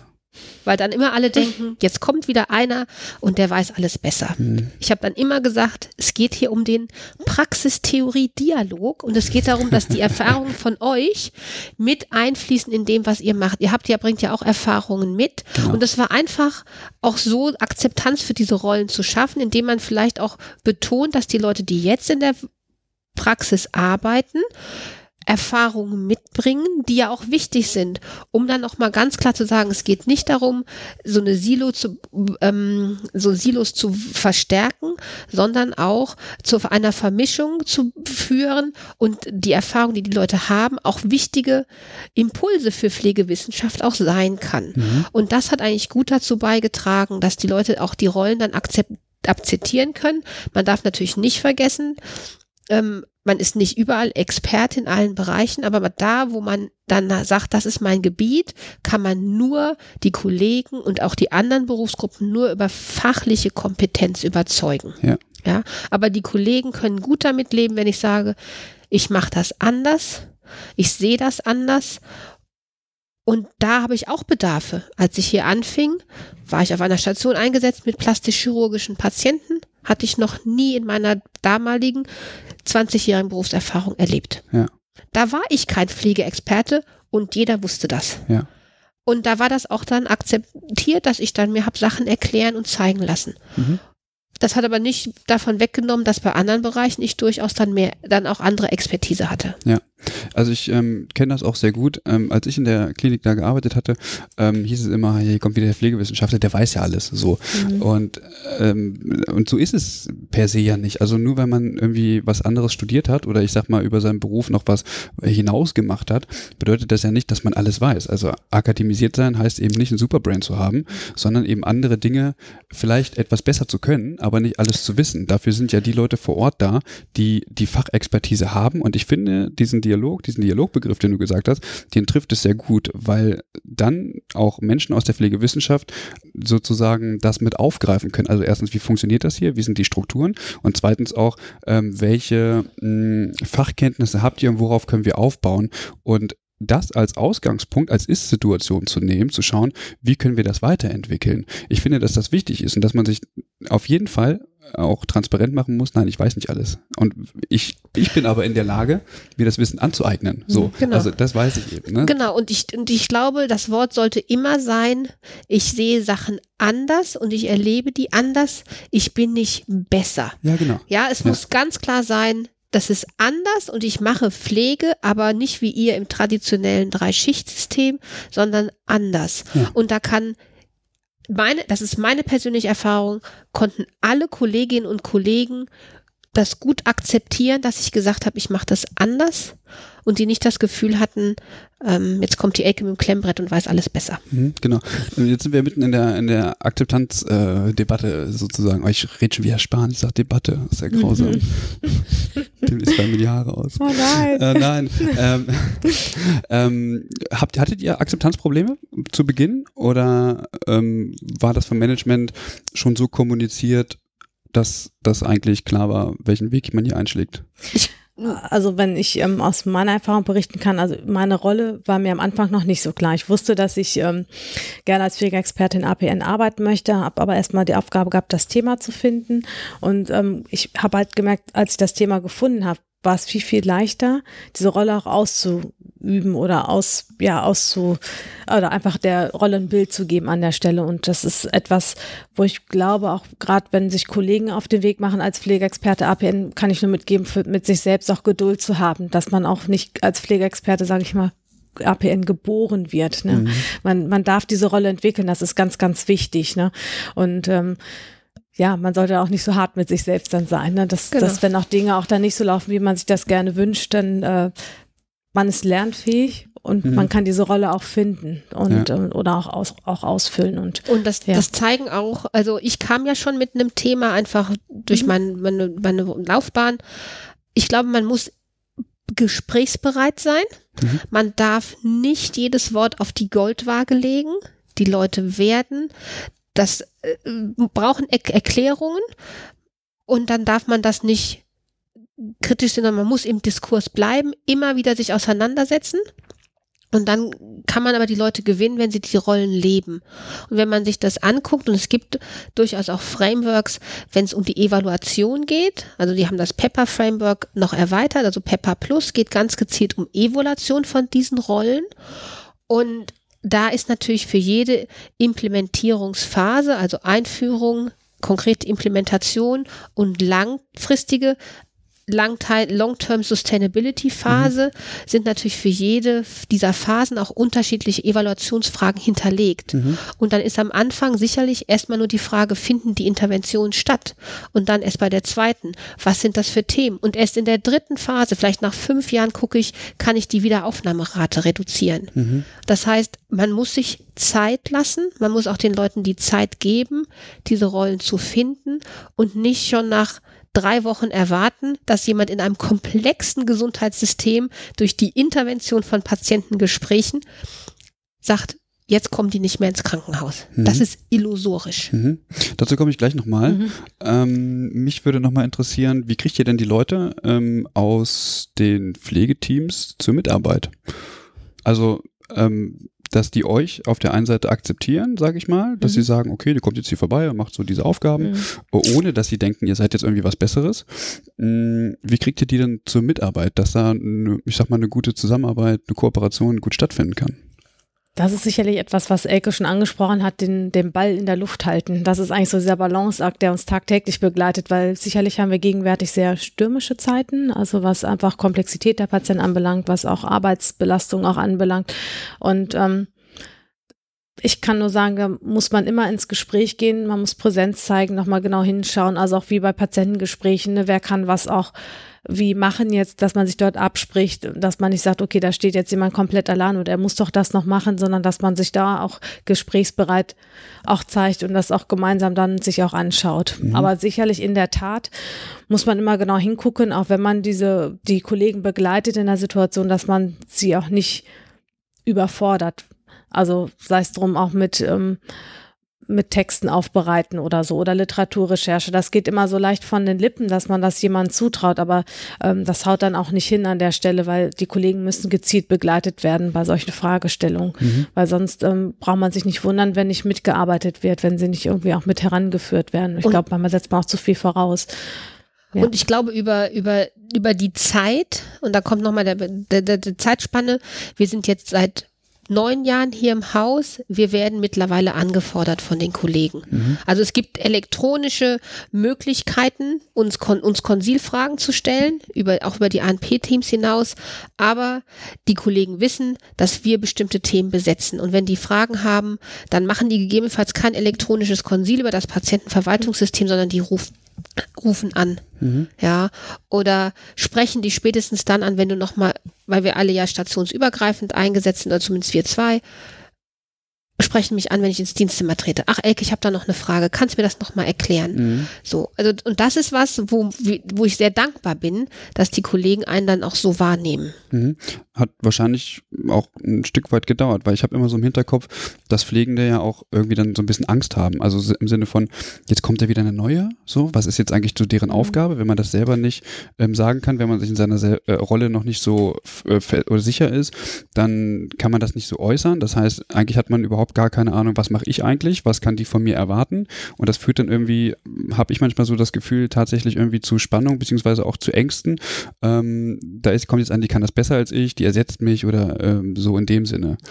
Also ich glaube, das ist ganz relevant, dass man ähm, eng zusammenarbeitet mit dem mittleren Pflegemanagement und mhm. aber auch mit der, bei uns in dem Falle die Pflegedirektion und da auch regelmäßig auch bespricht, was ist denn jetzt die Zielausrichtung, was sind die nächsten Schritte, mhm haben alle das klar, auch was für Folgeschritte es auch sind, weil sicherlich auch das mittlere Management äh, auch in der Position ist, dass man das auch ein Stück weit nochmal auch heranführen muss. Das war bei mir zumindest auch der Fall, dass man auch nochmal erklären muss, wozu dienen diese Stellen?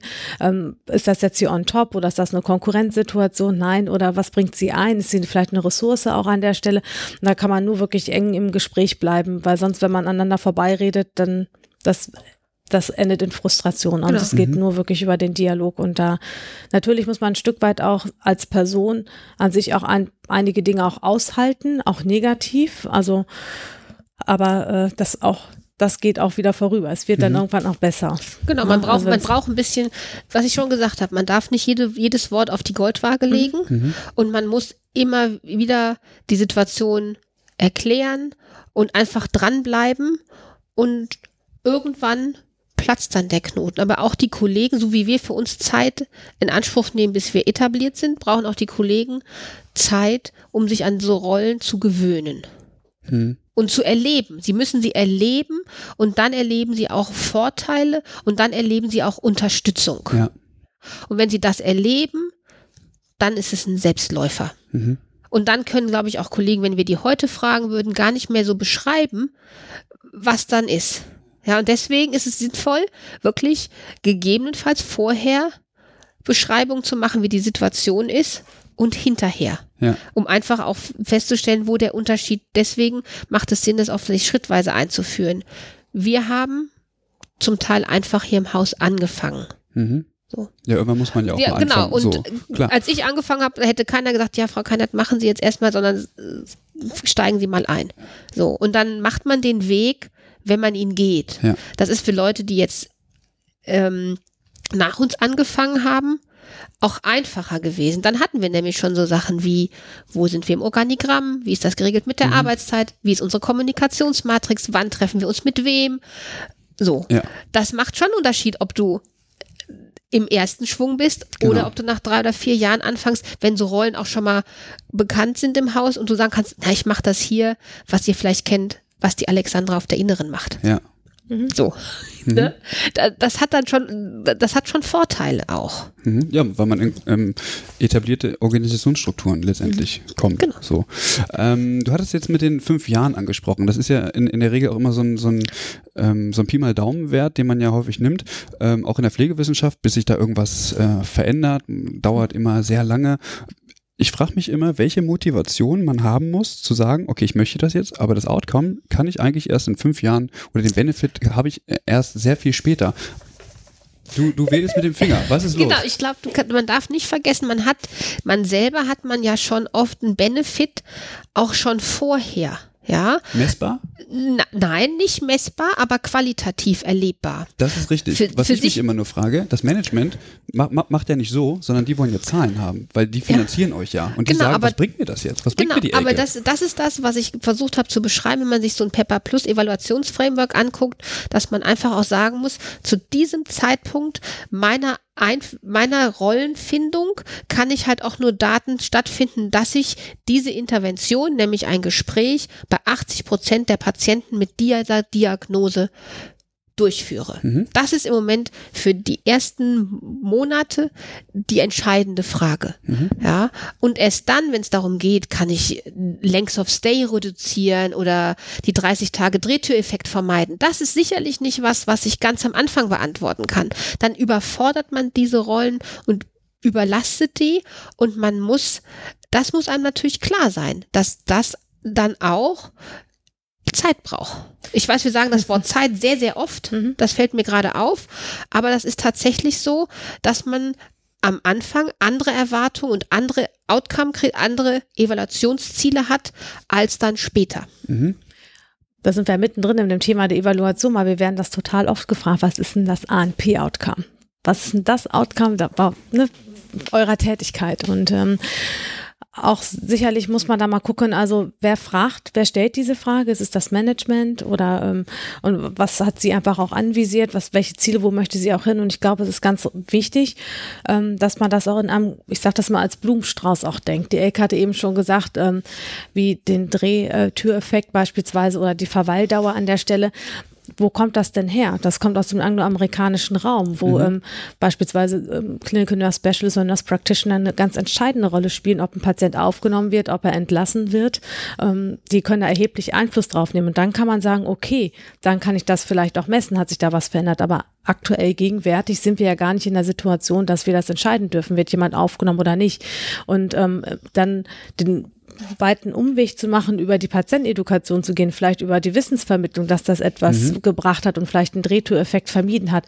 Das ist sehr komplex und auch schwer nachzuhalten auch an der Stelle. Und deswegen würde ich immer das im Blumenstrauß denken, einmal die Patientenperspektive auf jeden Fall mit einbinden im Sinne von Patient-Reported Outcomes. Ich glaube, das ist ein ganz, ganz relevanter Punkt, um auch diese Stellen als APN auch ein Stück weit den Benefit zu zeigen. Ähm, das gehört unweigerlich mit ran und sich nicht auf Zahlen, Daten, Fakten runter, also sich nur das Reduzieren zu lassen. reduzieren zu lassen und zu sagen, okay, und das und das kann ich mit der Stelle, weil das, glaube ich, endet auf jeden Fall frustran, weil da muss man echt eine realistische Brille aufsetzen, was kann ich überhaupt beeinflussen an der Stelle. Und das gehört auch meines Erachtens nach auch so kommuniziert gegenüber dem Management und auch natürlich die zeitliche Spanne auch an der Stelle. Die, ähm, das kann man nicht Das einfach aus von, Amerika von zu zwei übertragen Jahren, nach Deutschland, genau. das geht nicht. Das funktioniert nicht, das ein ist klar. AFP-Projekt So. für zwei Jahre oder so finde ich persönlich Ach, schwierig. Das ist Quatsch. Finde ich Das echt ist schwierig. völliger Quatsch. Das ist richtig. Ähm, ich frage mich nur, wie ihr eure Stelle letztendlich rechtfertigt. Also natürlich ist es vom Management getragen, das ist richtig. Mm, Nur wenn euch jetzt jemand fragt, ähm, ja, was macht ihr denn was, was bringt ihr denn so der Klinik? Und es ist äh, quasi nicht ähm, erlebbar, nicht messbar, dann könnt ihr, also macht ihr ähm, Zufriedenheitsabfragen oder habt ihr macht ihr irgendwelche Datensammlungen, wo ihr sagen könnt, meine Arbeit hat das und das und das gebracht. Jetzt vielleicht nicht monetär, aber ich habe zum Beispiel die Outcomes auf Patientenseite sehr wohl verbessert. Ja, also wie soll ich das sagen? Natürlich schauen wir da hin ähm, und, und fragen Patienten oder wir kriegen auch das Feedback auch von Patienten, was hat ihnen das Angebot auch gebracht oder ähm, man merkt das auch in den Gesprächen. Ich meine, es ist immer schwierig, sich selbst zu evaluieren in der Situation. Und Das ist ja schon ein Dilemma auch, in dem man dann steckt. Ne? Ja. Aber das kriegen wir natürlich schon auch mit. Also wenn Patienten sagen, das, das hat mir jetzt gut getan oder das war hilfreich an der Stelle, dass sie mir die Informationen gegeben haben. Dann haben wir ein Stück weit auch die Zählbarkeit. Die Elke hat es vorhin auch gesagt, ähm, dass wir ähm, ja auch elektronisch als Konsil auch angefordert werden können. Wir schaffen Transparenz, indem man sieht, okay, wie oft wird ein Gespräch angefordert. Wir, wir füllen das auch aus elektronisch, das Konsil, dass jeder darauf zugreifen kann. Und diese Daten kann man auch auswerten. Also auch im Sinne von qualitativ, was hat der Patient gesagt, kann man da auch Bedarfe nochmal ermitteln oder auch, ähm, Klar. auch ein Outcome, auch Zufriedenheit an der Stelle auch heraus ähm, arbeiten, auf jeden Fall. Das sind immer so Haltepunkte an der Stelle und wir haben regelmäßig Zielvereinbarungsgespräche ähm, mit der Pflegedirektion, wo man genau solche Themen auch anspricht. Also Ne, wie viele Gespräche haben stattgefunden? Hat sich vielleicht die Versorgungssituation auch verändert? Es braucht nur der fachliche Schwerpunkt sein, den eine Klinik neu aufgebaut hat oder der vielleicht nicht mehr vorhanden ist, wo sich ganz klar die Rolle auch der APN dann auch ähm, verändert. Und da muss man immer ein Stück weit mitzuhelfen. Es ist halt nicht konstant. Das ist so meine Ja. Erfahrung. Ja, Das, Und ich- dass aber da auch gilt, auch die, die Instrumente, die es gibt, die sollte man im Blick haben. Also wo kann ich was womit auch beantworten an der Stelle was ist realistisch zu Aber wir haben zum Beispiel noch keine Frage auf einer Einweiserbefragung oder bei Patientenbefragung, wenn Ja. man im Rahmen von Zentrenzertifizierung werden ja Patienten befragt. Da könnte ich mir vorstellen, dass man in Zukunft eine Frage hat, hatten Sie Kontakt zu einer APN? Mhm. So. Okay. Das, das, ne? Aber dafür mü- müsste man dann auch die Rollen in dem Patientenkontakt auch so machen. Ja. Weil ich überfrachte meine Patienten nicht unbedingt mit dem theoretischen Diskurs, was ist erweiterte Pflege, sondern ich gehe rein und sage, mein Name ist Elke Keinert, ich komme hier aus der Pflege und ich arbeite stationsübergreifend und ein Teil meiner Aufgaben ist, sich um Patienten wie Sie zu begleiten. Das heißt, auch ich muss mir dann an die Nase fassen, warum erkläre ich dem nicht, ich bin Pflegeexpertin APN, weil ich denke, wenn ich mit dem edukativ arbeiten möchte, ist das vielleicht dann doch erstmal zu viel. Genau. Aber damit, wenn der befragt wird, bei einer Befragung hatten Sie Kontakt zu einer APN, wird der mich gegebenenfalls nicht damit in Verbindung bringen. So, weil der sagt dann vielleicht, ja, ich habe da jemanden netten kennengelernt, die hat mir auch total viel erzählt, aber dass das APN ist, erweiterte Pflege, das ist dem Patienten vielleicht gar nicht so klar. Und das, Nee. das hat damit zu tun, dass ich das vielleicht auch nicht ganz klar mache, weil ich das für die Situation präoperativ oder auch im Rahmen der Entlassungsvorbereitung in der Situation auch nicht für entscheidend halte, sondern es ist eher entscheidend, dass er die Intervention, nämlich Wissensvermittlung erhält, als dass der sich berufspolitisch mit Pflegefragen, also Ja, Pflege genau. auseinandersetzt. Klar, also So. du musst ja letztendlich die, die Beziehung aufbauen. So, da Genau. hilft es ihm nicht, wenn du ihm sagst, was du so gemacht hast. So, Genau, klar. genau. Aber es kommt immer wieder, dass Leute das Namensschild lesen Mhm. und dann am Ende von der Intervention dann fragen. Und dann kriegen sie natürlich alle Informationen, die sie sie alle. haben wollen zur Genau, aber Experten APN. Den Das, Rest, was den ihr sagt- kann ich zum Podcast hören. Genau. das, das, was ihr gerade sagt, in Beziehung treten. Und ich glaube, ähm, dass der Patient einen als Ansprechpartner wahrnimmt, als Ansprechperson, das ist eigentlich Dreh- und Angelpunkt. Das stelle ich immer wieder fest bei meinen Gesprächen, dass Patienten sich erinnern, ah, da war jemand, der hat mit mir zum Thema Ja. ähm, gesprochen, zu, der, zu dem Thema Blutverdünnung. Und jetzt habe ich hier eine Frage, weil die Fragen tauchen doch im Alltag des Patienten doch auch auf und ähm, nicht im Akutsetting. Da hat man zig andere Informationen zu verarbeiten, Diagnosen zu verarbeiten. Ne? Ähm, und, und da fängt es dann ja an und das zeigt mir dann an der Stelle, aha, da ist was hängen geblieben. Ähm, das ist offensichtlich sehr wahrgenommen worden, dass dieses Gespräch stattgefunden hat und dass das nur so kann es ja funktionieren oder das ist auch auch für mich auch ein, ein, Beweis an der Stelle, es kommt auch irgendwie an oder es macht auch Sinn, dieses Wissensvermittlung auch zu betreiben mhm. oder ähm, ja einfach auch die Krankheitsbewältigung da auch zu begleiten. Ja, anekdotisch gibt es da schon durchaus, wenn die Leute einen wieder treffen, sagen, das hat ihnen geholfen. Mhm. So. Okay. Mhm. Ja. Mm, ich würde ganz gerne mal eure Einschätzung wissen. Und zwar arbeite ich gerade in einem Projekt, wo es darum geht, die Wiedereinweisungsrate zu reduzieren durch ähm, Menschen, die im Krankenhaus arbeiten, die sozusagen mh, mm, sektorenübergreifend ähm, Hausbesuche machen.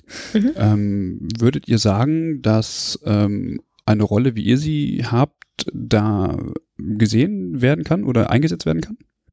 Ja, also ähm, ich glaube, das muss man sich auch einmal anschauen, wer ist genau die Zielgruppe, wer wird da zu Hause besucht und wie ist die Person auch ausgestattet. Aber ich glaube, dass ähm, Pflegeexperten APN sektorenübergreifend ihre Rolle verstehen sollten. Das ist sicherlich, glaube ich, schon die Zukunft. Also mhm. jetzt im Moment sehen wir ja sehr, zumindest das, was man mitbekommt, dass sich sehr viel im akutstationären Setting entwickelt. Ja, das ist erstmal so, aber ich glaube, dass wir noch längst nicht alles wissen, wo ist der hm. Bedarf mhm. eigentlich in der ambulanten Versorgung, geschweige denn in der langzeitstationären Versorgung. Ich glaube, da ist ganz viel Entwicklungsbedarf und ich glaube, das muss man auch diese Rollensektoren übergreifend denken. Ja. Wie, wie, kann das denn in der Langzeitpflege ähm, klappen? Ich hab, frage ich mich die ganze Zeit, weil man ja eigentlich immer die gleichen Menschen da hat oder zumindest über einen längeren Zeitraum.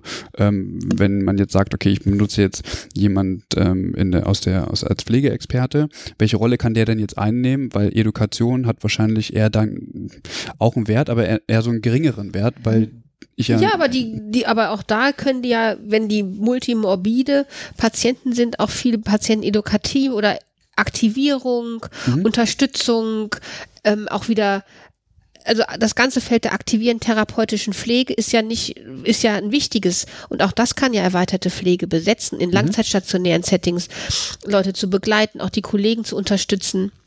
Und das sehe ich da schon. Und ich glaube auch, dass wir die Zersplitterung des deutschen Gesundheitswesens als jemand, der lange im NHS gearbeitet hat, wo das alles eins ist, das macht mich macht mir zu schaffen, sagen wir es so. Ja. Also dieses SGB 5, SGB 11 und das ist hier meine Grenze und ich werde nur dafür finanziert und ich kann nicht sektorenübergreifend ja. arbeiten. Denken vielleicht ja, aber ich werde von da bezahlt und der bezahlt mich natürlich nicht, dass ich woanders tätig bin. Aber das könnte ich mir vorstellen, dass jemand, wenn man feststellt, man hat viel Einweiser von in der Geriatrie, Pflegeexperten, APN, auf einer akut-geriatrischen Station im Krankenhaus stellt fest, wir haben viele Einweiser aus dem langzeitstationären, aus dieser langzeitstationären Einrichtung, mit denen gezielt zu arbeiten. Mhm. Dort auch Hausbesuche zu machen, Besuche zu machen, wenn die Patienten entlassen worden sind. Mhm. Also Möglichkeiten für die Pflege, die sie da den Patienten im Mittelpunkt hat und auch gut darin ist, mit anderen Berufsgruppen zu kooperieren und das zu koordinieren, das sehe ich schon. Mhm. Das ist, glaube ich, eher im Moment so künstliche Grenzen vom Gesetzgeber. Mhm, okay. Sozusagen, das ist SGB 11 und das ist SBG 5 und die zwei sollen nicht zusammenkommen. Ja. Man, das, empfinde, das empfinde ich persönlich so, dass das sehr. Dass das, das ist schon getrennt, natürlich. Ob das zusammen, weiß ich gar nicht, gibt es dazu Überlegungen, das überhaupt zusammenzuführen? Genau, aber also das ist, nicht. jetzt bin ich, wie gesagt, ich komme halt aus dem NHS, da ist das alles eins. Ja. Oder das empfinde ich so, dass ja. es da viel einfacher ist, Leute auch nach einer Entlassung aus dem Krankenhaus nochmal zu sehen und nochmal nachzubetreuen oder auch mit den Leuten im District Nurse dann nochmal zu arbeiten. Mhm. So. Jetzt hast du NHS gesagt, National Health Service ist quasi das Gesundheitssystem ähm, aus England ja. oder in England. Äh, von England, von der Insel Großbritannien, Great Britain. Aber nicht United Kingdom. Doch auch in United Kingdom, weil ich glaube, die Nordiren gehören mit dazu. Mhm, okay. Also eigentlich alles da. Ähm, aber die sind natürlich mittlerweile auch, die haben ja auch die, das, ähm, also Wales und Schottland, die haben ja schon Devolution gehabt. Das heißt, auch da haben die so ein bisschen Föderalismus. Das heißt, das NHS Wales oder gerade NHS Schottland ist nicht unbedingt dasselbe wie NHS Wales, okay. äh, England. Ja, okay. So, aber das ist wieder, da könnten wir einen ganzen Podcast drüber machen, glaube ich. Lass uns mal nur einen halben drüber machen und lass uns mal ins, ins Ausland gucken. Ihr habt vorhin viel über Amerika gesprochen, also mhm. sprich, diese ganze Bewegung ANP, die kommt so ein bisschen oder schwappte aus Amerika rüber. Jetzt ist das relativ neu in Deutschland, genauso wie äh, sämtliche anderen Sachen in der Pflege, also Pflegedualausbildung zum Beispiel oder überhaupt Pflege zu akademisieren ist ja auch äh, nicht ähm, schon länger jetzt hier. Äh, aber es gibt natürlich auch andere Länder um uns herum, die solche Ansätze ja äh, verfolgen. Mm, du hast jetzt von Irland gesprochen, England scheinbar, ja. genau. Ähm, wie ist das mit den Niederlanden? Direkt also, genau, die, das sind ja direkte Nachbarn für uns hier in Düsseldorf ja. und es ist, glaube ich, nicht zu vernachlässigen, dass die Niederländer in den frühen 2000er Jahren sehr große Unterstützung hatten durch das Gesundheitsministerium, da mhm. wo diese Rollen ganz gewollt von oben auch eingeführt oder unterstützt worden sind. Ja. Es gab Pflegende, die da Interesse hatten, die auch aus dem Ausland diese Erfahrung gemacht haben, nach den Niederlanden zurückgegangen sind. Aber dann hatten die eine Gesundheitsministerin, die sie da sehr in ihrer Entwicklung unterstützt hat. Und die haben sich dann dafür entschieden, sich eher auf die Nurse Practitioner ähm, zu entwickeln. Die nennen sich jetzt verpflegekundige Spezialist. Die mhm. haben auch eine sehr schöne Webseite. Die hatten jetzt, als wir da letztes Jahr in Rotterdam waren, ich glaube, zehn Jahre, 15 Jahre hatten die ein Jubiläum von mhm. ihrer Organisation, ja. ähm, wo sie das auch gefeiert haben. Und die sind mittlerweile ganz zentral im Gesundheitswesen, dass sie entweder eigene Stationen im Krankenhaus betreuen in, im Rahmen von Nurse-led Units oder aber auch in den Sprechstunden ganz klar Patienten eine eigene Caseload haben und da Patienten ähm, beraten und schulen und auch bedarfsgerecht informieren. Also die Rollen des Verpflegekundig-Spezialist ist mittlerweile ein großer Teil des ähm, niederländischen Gesundheitswesens, wo der Patient auch im, dann im Mittelpunkt steht bei mhm. diesen Versorgungsstrukturen. Ich weiß aber auch, dass in den Niederlanden ähm, vielleicht deswegen die Rolle auch so ein bisschen mm, wichtiger ist, weil sie vielmehr versuchen, äh, die ambulante Versorgung zu ver äh, verstärken. Also es geht eben nicht mehr darum, dass man jetzt äh, wegen jedem Furz jemanden aufnimmt und so. Da gibt es verschiedene Hürden. Genau. So, ähm, das macht dann auch nochmal eine ganz andere ähm, Wertigkeit dieser, dieser, dieser Rolle letztendlich aus. Genau, und da kann man auch überlegen, kann man überlegen, ob es auch so erweiterte Rollen gibt, wie zum Beispiel in Großbritannien gab es, als ich noch dort, dort war, fingen die auf einmal an mit so Community Matrons, wo es darum ging, IV-Therapie zu Hause, zum Beispiel für Patienten mit COPD, die wir ja oft im Krankenhaus haben, dann hier IV-Therapie im Krankenhaus machen, aber im Endeffekt auch gegebenenfalls in der häuslichen Versorgung betreut werden können ja. und unterstützt werden können und dann dort dich halt nicht neben dem anderen mit einem anderen Keimspektrum nebeneinander liegen müssen in mhm. einem Zimmer. Ja. Das kann man ja überlegen. Ähm, dass es sowas gibt. In Großbritannien haben sich alle diese, diese, allerdings diese Rollen blumenkohlartig entwickelt. Die haben eine normale Registrierung, da gibt es das NMC, da muss sich jede Pflegefachperson registrieren lassen, aber die haben keine Registrierung über die normale Pflege hinaus. Also die haben kein Register, wie zum Beispiel wie die Iren haben, die sich haben registrieren müssen als erweitert Pflegende. Mhm. Das heißt, die Iren haben von Anfang an sehr strukturiert und sehr reguliert die Rollen eingeführt. Ganz klar, diese Kompetenzen für diese Stelle auf dieser Station, diese Rolle in dieser Versorgungssituation. Und wenn dann jemand von Dublin in eine andere irische Stadt gezogen ist, musste sich dort dann gegebenenfalls wieder registrieren lassen. Mhm für diese neue Stelle, obwohl er durchaus die Kompetenzen mitbrachte.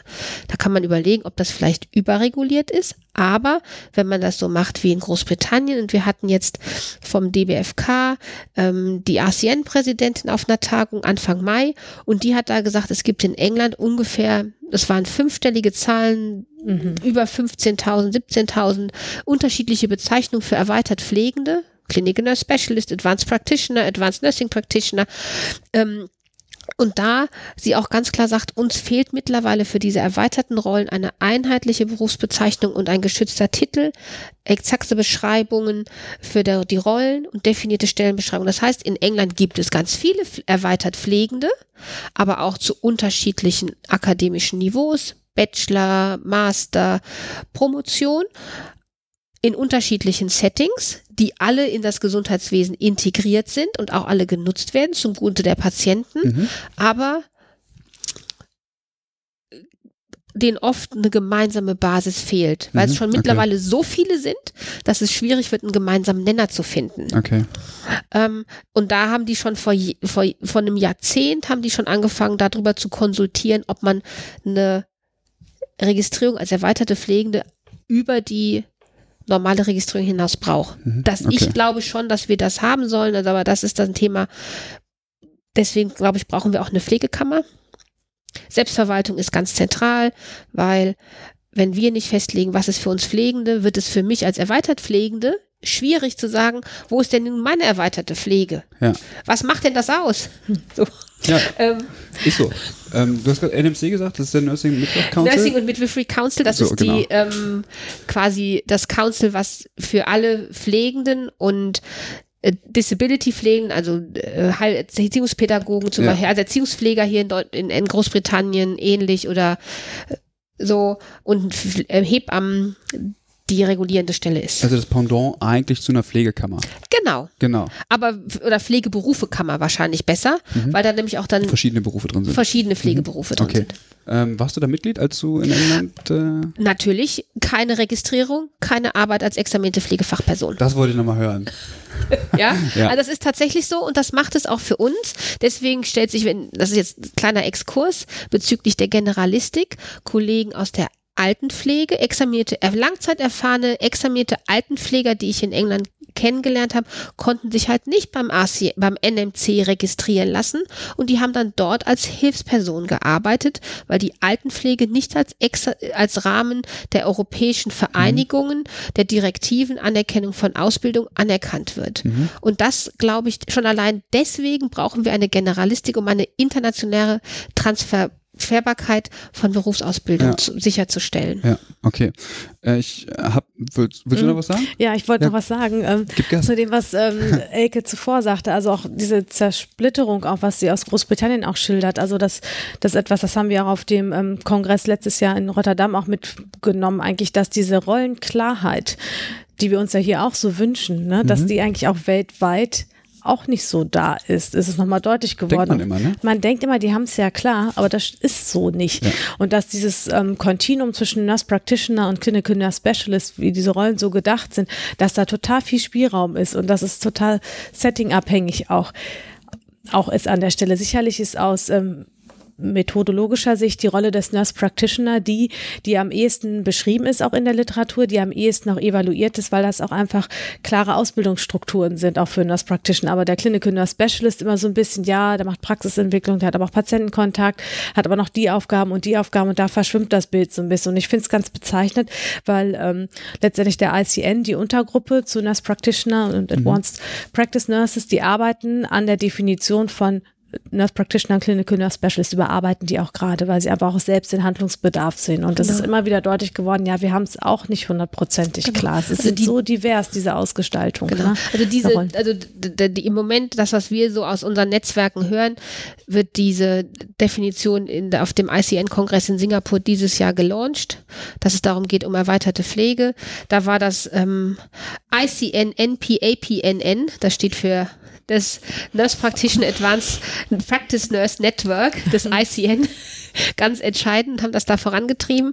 Aber man darf, glaube ich, bei allen diesen Rollen nicht vergessen, und das ist mir nochmal ganz, ganz wichtig, es geht darum, um ein pflegisches Ethos mit einbringen zu lassen in die Gesundheitsversorgung, wo der Patient im Mittelpunkt steht, wo diese Core Values oder diese Kernwerte, die wir in der Pflege haben, ganz klar nochmal mit einfehlen uns als Patient-Advokat zu sehen, dessen Interessen zu vertreten und zu repräsentieren, ihn als Mensch zu respektieren, mit allen Entscheidungen, die er trifft und natürlich uns darum zu kümmern, dass es nicht nur um Krankheit, das ist im Krankenhaus natürlich immer schwierig, aber dass es ganz wichtig ist, auch ihn zu befähigen, seine Gesundheit oder seine Krankheit selbst zu bewältigen und auch da präventiv tätig zu sein.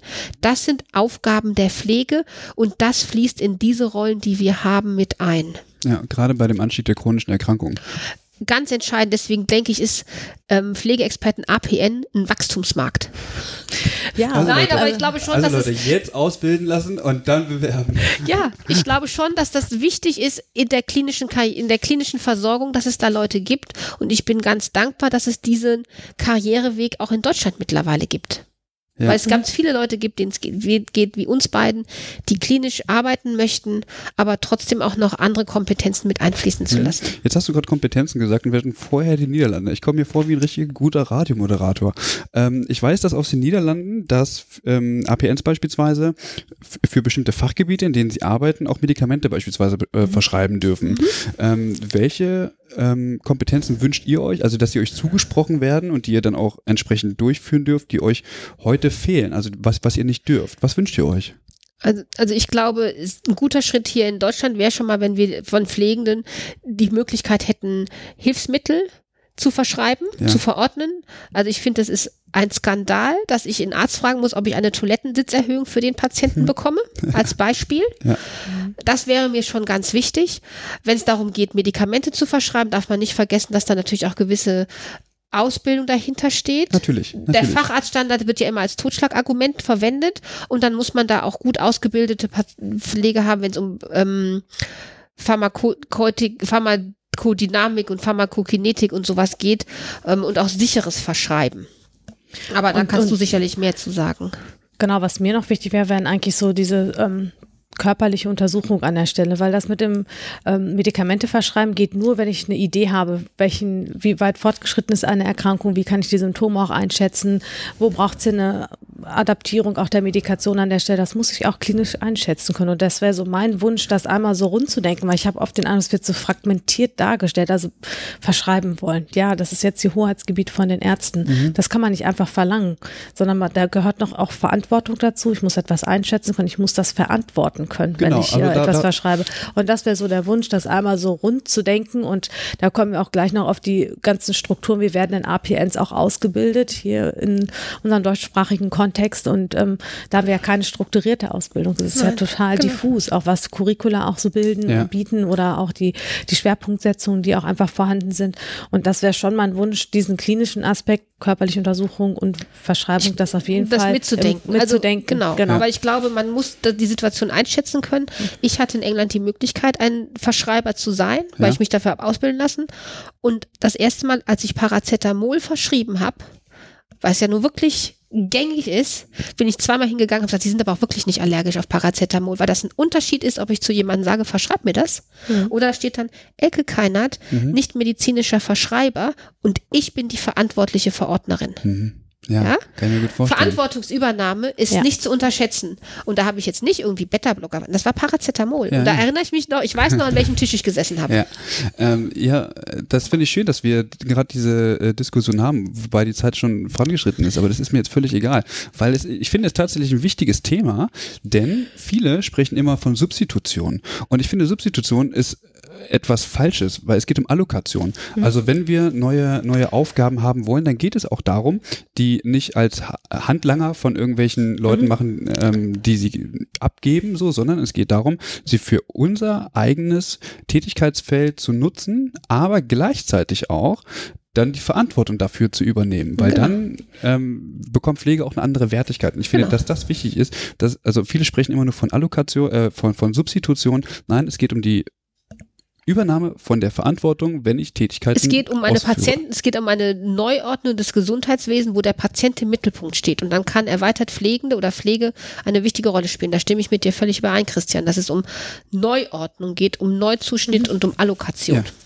Genau. Ja, aber auch ein gewisses Selbstverständnis. Also ich habe selbst ein Praktikum in Irland gemacht und da haben die Pflegenden gesagt, im Sinne der Patientenedukation in einem stationären oder im, im, ambulanten Setting. Also es war eine Ambulanz, die dort angegliedert war, haben gesagt, der Patient geht hier nicht raus, ohne dass wir miteinander gesprochen haben, ohne dass ich ihm das relevante Wissen auch vermittelt habe. Und da habe ich gedacht, diesen Spirit, den wünsche ich mir total, dass mhm. man sich hier so selbstbewusst hinstellt und sagt, ich bin Teil der Versorgung, ich verstehe mich auf Augenhöhe und ähm, das geben wir dem Patienten mit, dieses Selbstverständnis. Das fand ich total ähm, super an der Stelle und, und ich glaube, beflügelnd. Also. Und ich glaube, das ist was ganz Wichtiges. Da hat die Frau Professor Geides schon 2011 einen Artikel geschrieben, dass Pflegebildung da eine ganz wichtige Rolle geht, wenn es darum geht zum Studieren. So, also wo, wo kann man Pflege studieren? Wo kann, wie kann man die Ausbildung haben? Da hat die Alexandra ja eben schon was zu Curricula gesagt, deswegen verweise ich das jetzt gerade mal wieder zurück an Sie. Mhm. Ähm, Genau, weil das war eine Frage Rollenentwicklung als APN. Mhm. Ähm, wir bekommen oft Anfragen, wo Menschen einfach auf Orientierungssuche sind und sagen, ich möchte gerne klinisch tätig sein mit meinem akademischen Abschluss und uns dann auch nach unserer Erfahrung auffragen. Und ähm, Bislang ist es leider so, ähm, dass es keine strukturierte Ausbildung gibt für APNs deutschlandweit. Ähm, die Studiengänge, die es gibt, sind ja sehr divers in ihren Abschlüssen, sehr divers auch in ihren Schwerpunktsetzungen. Oftmals weiß der Arbeitgeber auch gar nicht, wer verbirgt sich dahinter, was kann ich von dem auch erwarten.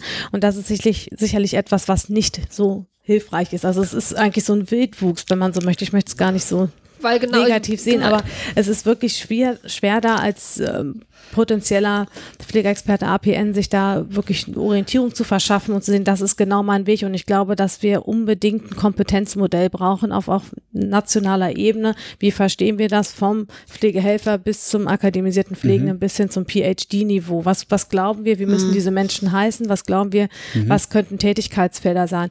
Weil so die Institutionen versuchen es mit einzelnen Kompetenzmodellen, um das für sich in der Institution auch klar zu haben. Aber ich glaube, es wäre sinnvoll, das auch groß zu denken und, und dann auch die Bildung auch danach auch genau. auszurichten. Und genau. Und da habe ich eine große Hoffnung auf die Selbstverwaltung bundesweit. Mhm. Ich habe da eine große Hoffnung. Natürlich sagt jedes, jedes Bundesland, aus, also Hochschule ist Ländersache, mhm. die Freiheit von Forschung und Lehre. Es gibt ANP-Studiengänge in Deutschland, wo man ANP studieren kann. Wo? Weißt du wo? Ähm, da ist einer in Frankfurt. Mhm. Das ist der seit, seit Wintersemester 2011. Jena hat schon länger ein, eine Sub, einen Subarm, mhm. also wo man ANP als machen kann, Palliativ und ANP. Ja. Ähm, aber der zum Beispiel, ich weiß von der Ange Hochschule für angewandte Wissenschaft in Hamburg, da sind sehr, sehr viele gegenwärtige ANPs daraus hervorgegangen. Ja. Aber da ist der Abschluss Pflege. Ich weiß von den Kollegen in Freiburg, da ist der Abschluss Pflegewissenschaft, aber ich weiß auch, dass da ganz viele als Pflegeexperten APN dann in die klinische Versorgung einmünden. So, also es gibt Möglichkeiten. Wir beide haben einen äh, Abschluss in Pflegewissenschaft. Wir haben eine Kollegin, die hat einen Abschluss in Health Education oder einen Master in Pädagogik. Und ich glaube, gegenwärtig ist es wichtig, dass Leute Interesse haben, mit einem Masterabschluss in der klinischen Versorgung tätig sein. Aber perspektivisch müssen wir darauf hinarbeiten, dass wir das ähm, strukturierter haben mhm. und Vorstellungen haben, auch im Hinblick, wenn primär qualifizierende Bachelor kommen, sollte dann der Master vielleicht Master in Oncology sein, Master in Cardiology Nursing, mhm. Master in Respiratory Nursing. So. Ja. Die Spezialisierung. Spezialisierung im ja. Master als solches. Mhm.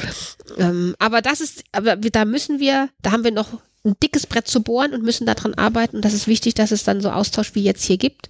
Das kann nur ein Anfang sein. Ja, dazu muss und, und letztendlich ja. eigentlich Dreh- und Angelpunkt ist ja auch, dass der Patient weiß, wen hat er vor sich stehen. Das dürfen wir nicht vergessen. Ne? Also es geht nicht nur selbst um die eigene Klarheit, sondern dass der Patient auch weiß, wer, wer steht denn jetzt hier vor mir? Ja. Darf der das? Der hat nämlich ein Recht dafür zu erfahren, was damit dahinter verbunden ist, ja. was mhm. Pflegeexperten APN für ihn bedeutet. Mhm. Genau. Damit wir natürlich diese ähm, spezialisierten Studiengänge haben, muss der, die, müssen die grundständigen Studiengänge ja auch erstmal, mhm. ich sag mal, ähm, vereinheitlicht sein oder zumindest eine breite Basis haben und nicht auch so ein Wildwuchs. So, das ist manchmal auch ähm, ja relativ schwierig. Aber der, ja, wie du schon sagst, dickes Bett zu bohren. Genau. Vielleicht ja. noch ein Aspekt zur Rollenentwicklung, den ich gerne noch einbringen möchte. Also ich kann nur aus eigener Erfahrung sagen, dass Berufserfahrung sehr relevant ist für die Rollenentwicklung. Und das ist immer etwas, was meines Erachtens, das wird ja sehr ja. unterschiedlich diskutiert. Wir sprechen oft über Qualifikationsniveaus, was muss derjenige mitbringen, aber ähm, als Pflegeexperte APN ist es sehr hilfreich, Berufserfahrung zu haben. Und ich weiß, die Iren, die haben das so für sich formuliert, jemand kann nur APN werden, wenn er fünf Jahre vorweisen kann, ausschließlich mit der Patientengruppe gearbeitet zu haben. Die haben das sehr, sehr streng reguliert. Und als ich dort im Praktikum war, wurde mir immer gesagt, oh, wenn du hier eine, ähm, eine APN werden willst, das ist ein richtig langer Weg, ist auch ein sehr harter Weg. Also da muss musste immer mhm. dranbleiben, musste ich jährlich auch, ähm, auch wieder Folge registrieren lassen, um auch so tätig zu sein. Mhm. Und ähm, das finde ich spannend, dass sie das so klar für sich formuliert genau. haben, so viel Berufserfahrung erwarten wir und an der Stelle. Berufserfahrung mit der Patientengruppe, Richtig, genau. weil und ich nicht kann irgendwo. Das, genau, ne? ich kann das auf meine, aus meiner persönlichen Erfahrung sagen.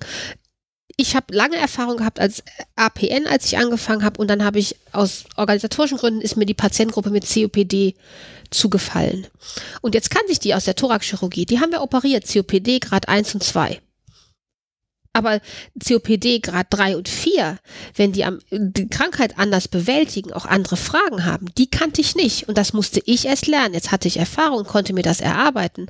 Aber man muss wirklich die Patientengruppe kennen, damit man auch auf Fragen von der Patientengruppe eingehen kann. Das unterscheidet, das ist wirklich wichtig, mhm. dass man da auch eine Affinität zu den Patientengruppen hat, weil mhm. das einfach nicht ausreicht zu sagen, ich habe fünf Jahre gearbeitet, aber ich gehe jetzt in gegebenenfalls in ein anderes Feld. Das Genau, kann man erarbeiten, aber es ist dann Richtig. schwierig. Schwieriger, sagen wir es mal so. Man kann es sich theoretisch erarbeiten und sagen, das sind so die Problemlagen, die sind ganz typisch für Patienten mit COPD beispielsweise, aber man muss immer wieder den Rückschluss ziehen, trifft das hier auf den Kontext zu, trifft das hier im Düsseldorfer Norden zu auf die Patientengruppe oder sind es vielleicht ganz andere Problemlagen und äh, gibt es da eine Antwort drauf oder muss ich sie vielleicht erst noch gestalten, die Antwort, weil das etablierte vielleicht gar nicht umsetzbar ist oder gar nicht zielführend ist an der Stelle. man lernt halt seine Gruppe dann kennen, während man mit denen schon arbeitet. Das ist auch nicht verkehrt und ich glaube, gegenwärtig in Deutschland ist das so. Wichtig ist, dass Leute diese Rollen in der Praxis leben wollen.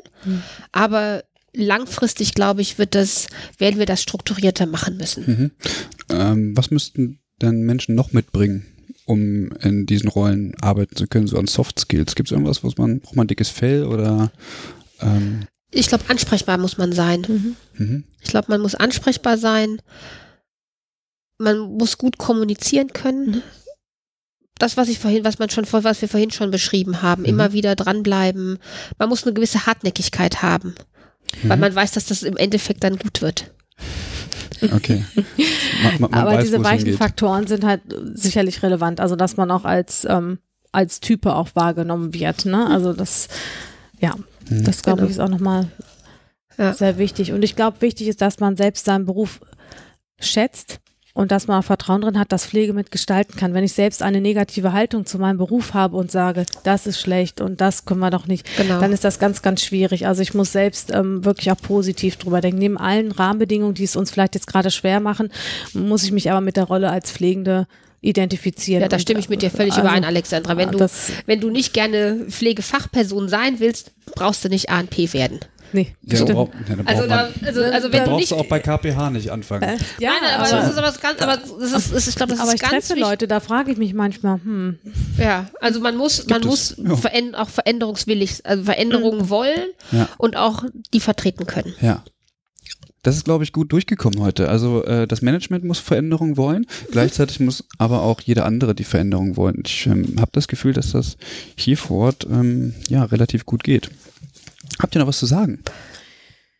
Ja, ich hatte hier noch so eine Frage aufploppen sehen, ähm, was ist noch zukünftig zu tun im Ja. Sinne von ANP und wir haben uns da vorab natürlich Gedanken drüber gemacht und ähm, ich glaube in Bezug auf die Situation in Deutschland, glaube ich, ist ganz wichtig, nochmal im Sinne von Bedarfserkennung, Bedarfsanalyse, da die Brille nochmal scharf zu stellen. Wir wissen einige in, an, Antworten aus der Versorgungsforschung, das sind hilfreiche Hinweise an der Stelle, wo man gucken muss, ist das vielleicht eine Situation, wo eine APN gebraucht wird oder hat jemand anders vielleicht die Antwort darauf, aber das sollten wir ernst nehmen, den Bedarf nochmal anschauen, weil gegenwärtig ist es so, da hat man vielleicht ein innovatives Pflegemanagement, das möchte diese Rollen und fördert das auch, Ja. aber man muss auch ehrlich sagen, Butter bei Fische, wo ist denn hier der Bedarf? Weil man muss auch sagen, okay, vielleicht ist auch gar kein Bedarf Ja. bei der Patientengruppe. Ich glaube, das wäre wichtig, das nochmal deutschlandweit ernsthaft zu besprechen. Mhm. Dann klare Qualifizierungsstrukturen, also das, was ich eingangs schon sagte zu den Studiengängen, dass das klar ist, auch eine Positionierung, was erwarten wir auch an Berufserfahrung, Kompetenzmodell wäre meines oder unseres Erachtens auch wichtig, also auch gerade für die zukünftigen Kollegen als Orientierung. Ähm, dazu eine Zwischenfrage. Könnte Ja. man dieses österreichische Kompetenzmodell, ich sag mal, als Blaupause nehmen? Oder ähm, Das habe das ich mir jetzt noch nicht so im genau im Detail angeguckt. Da ist mir nur aufgefallen, dass die ihre letzte Stufe Advanced Nurse Practitioner genannt haben und sich damit dann schon auf Nurse Practitioner so festgelegt haben. Und da hätte ich mir gewünscht, dass die vielleicht eher von äh, Pflegeexperten APN vielleicht sprechen als Mm, okay. die Stufe. Aber im Detail habe ich mir das noch nicht angeguckt. Mm, Ja, also ich glaube, wir bräuchten sowas ähnliches, wie die Österreicher für Ja. sich entwickelt haben. Die haben natürlich auch den Schritt gemacht zu einer grundständigen Ausbildung auf Bachelor-Niveau. Genau. Jetzt ist Österreich auch ein bisschen kleiner als Deutschland, aber ich glaube, dass ja, Die haben dieses, ähm, dieses Kompetenzmodell, glaube ich, nach dem ICN-Modell ähm, Mhm. ausgerichtet. Ähm, ja, das ist, das haben die gemacht, aber genau. nationales brauchen wir wahrscheinlich trotzdem. Netzler, aber man kann sich natürlich an Sachen orientieren. Wir müssen das Rad ja nicht neu erfinden. Also das, nee. keiner, das- keiner sitzt von uns rum und denkt, oh, wenn ich doch nur ein bisschen mehr Arbeit hätte, ne? nee. Also in der Pflege definitiv nicht, das ist richtig. Genau. Ähm, Nochmal der Blick in die Zukunft. Also ich glaube, wichtig wäre noch der Titelschutz. Ich Ja. glaube jetzt im Moment Pflegeexperte APN ist okay, der Begriff, definitiv. Der Begriff ausschließlich Pflegeexperte ist sehr divers und wir sehen auch in den unterschiedlichen Medien, dass der sehr unterschiedlich auch benutzt wird. Das führt zur Verwirrung. Mhm. Ich glaube, da brauchen wir eine Klarheit. Ja. Dann im zweiten, im nächsten Schritt dann auch eine Regulation, also das, was wir zwischendurch schon hatten. Wir treten ja jetzt in Vorleistung und tun Dinge. Mhm. Ähm, ne? Und das muss irgendwann auch mal nachreguliert werden, dass man dann auch wirklich darf, auch beispielsweise Hilfsmittel auch zu verschreiben. Ja. Dann brauchen wir die, wenn sie Rollen dann auch stattfinden, eine gezielte Evaluation für jeweiliges, für das jeweilige Setting. Also wenn ich den Bedarf erhoben habe für die Settings, brauche ich auch die Evaluation und muss da überlegen, wie können da die Wege auch sein. Ähm, und ähm, klinische Pflegeforschung, das wäre für mich auch noch so ein Thema, wo ich denke, das gehört auch etablierte klinische Pflegeforschung. Genau. Wir haben so viele Fragestellungen, die gezielt begleitet werden könnten, wo wir eine Menge draus ziehen könnten, meines Erachtens nach. Und, und, und ich glaube, Rollen wie die unsere sind auch gut geeignet als Gatekeeper in die klinische Versorgung rein, wo ja viele Hochschulen auch versuchen, in die klinische Praxis zu kommen, aber das dann oft schwierig finden, weil sie dann in der Stabstelle landen oder beim Pflegemanagement und dann nicht in der direkten Patientenversorgung. Mhm. Also ihr glaubt, so als, als Wingman wäre Pflegewissenschaft nochmal ähm, auf jeden Fall wichtig, um begleitend auch entsprechend Pflegeforschung zu machen und dann das in Verbindung mit eurer Rolle zu bringen.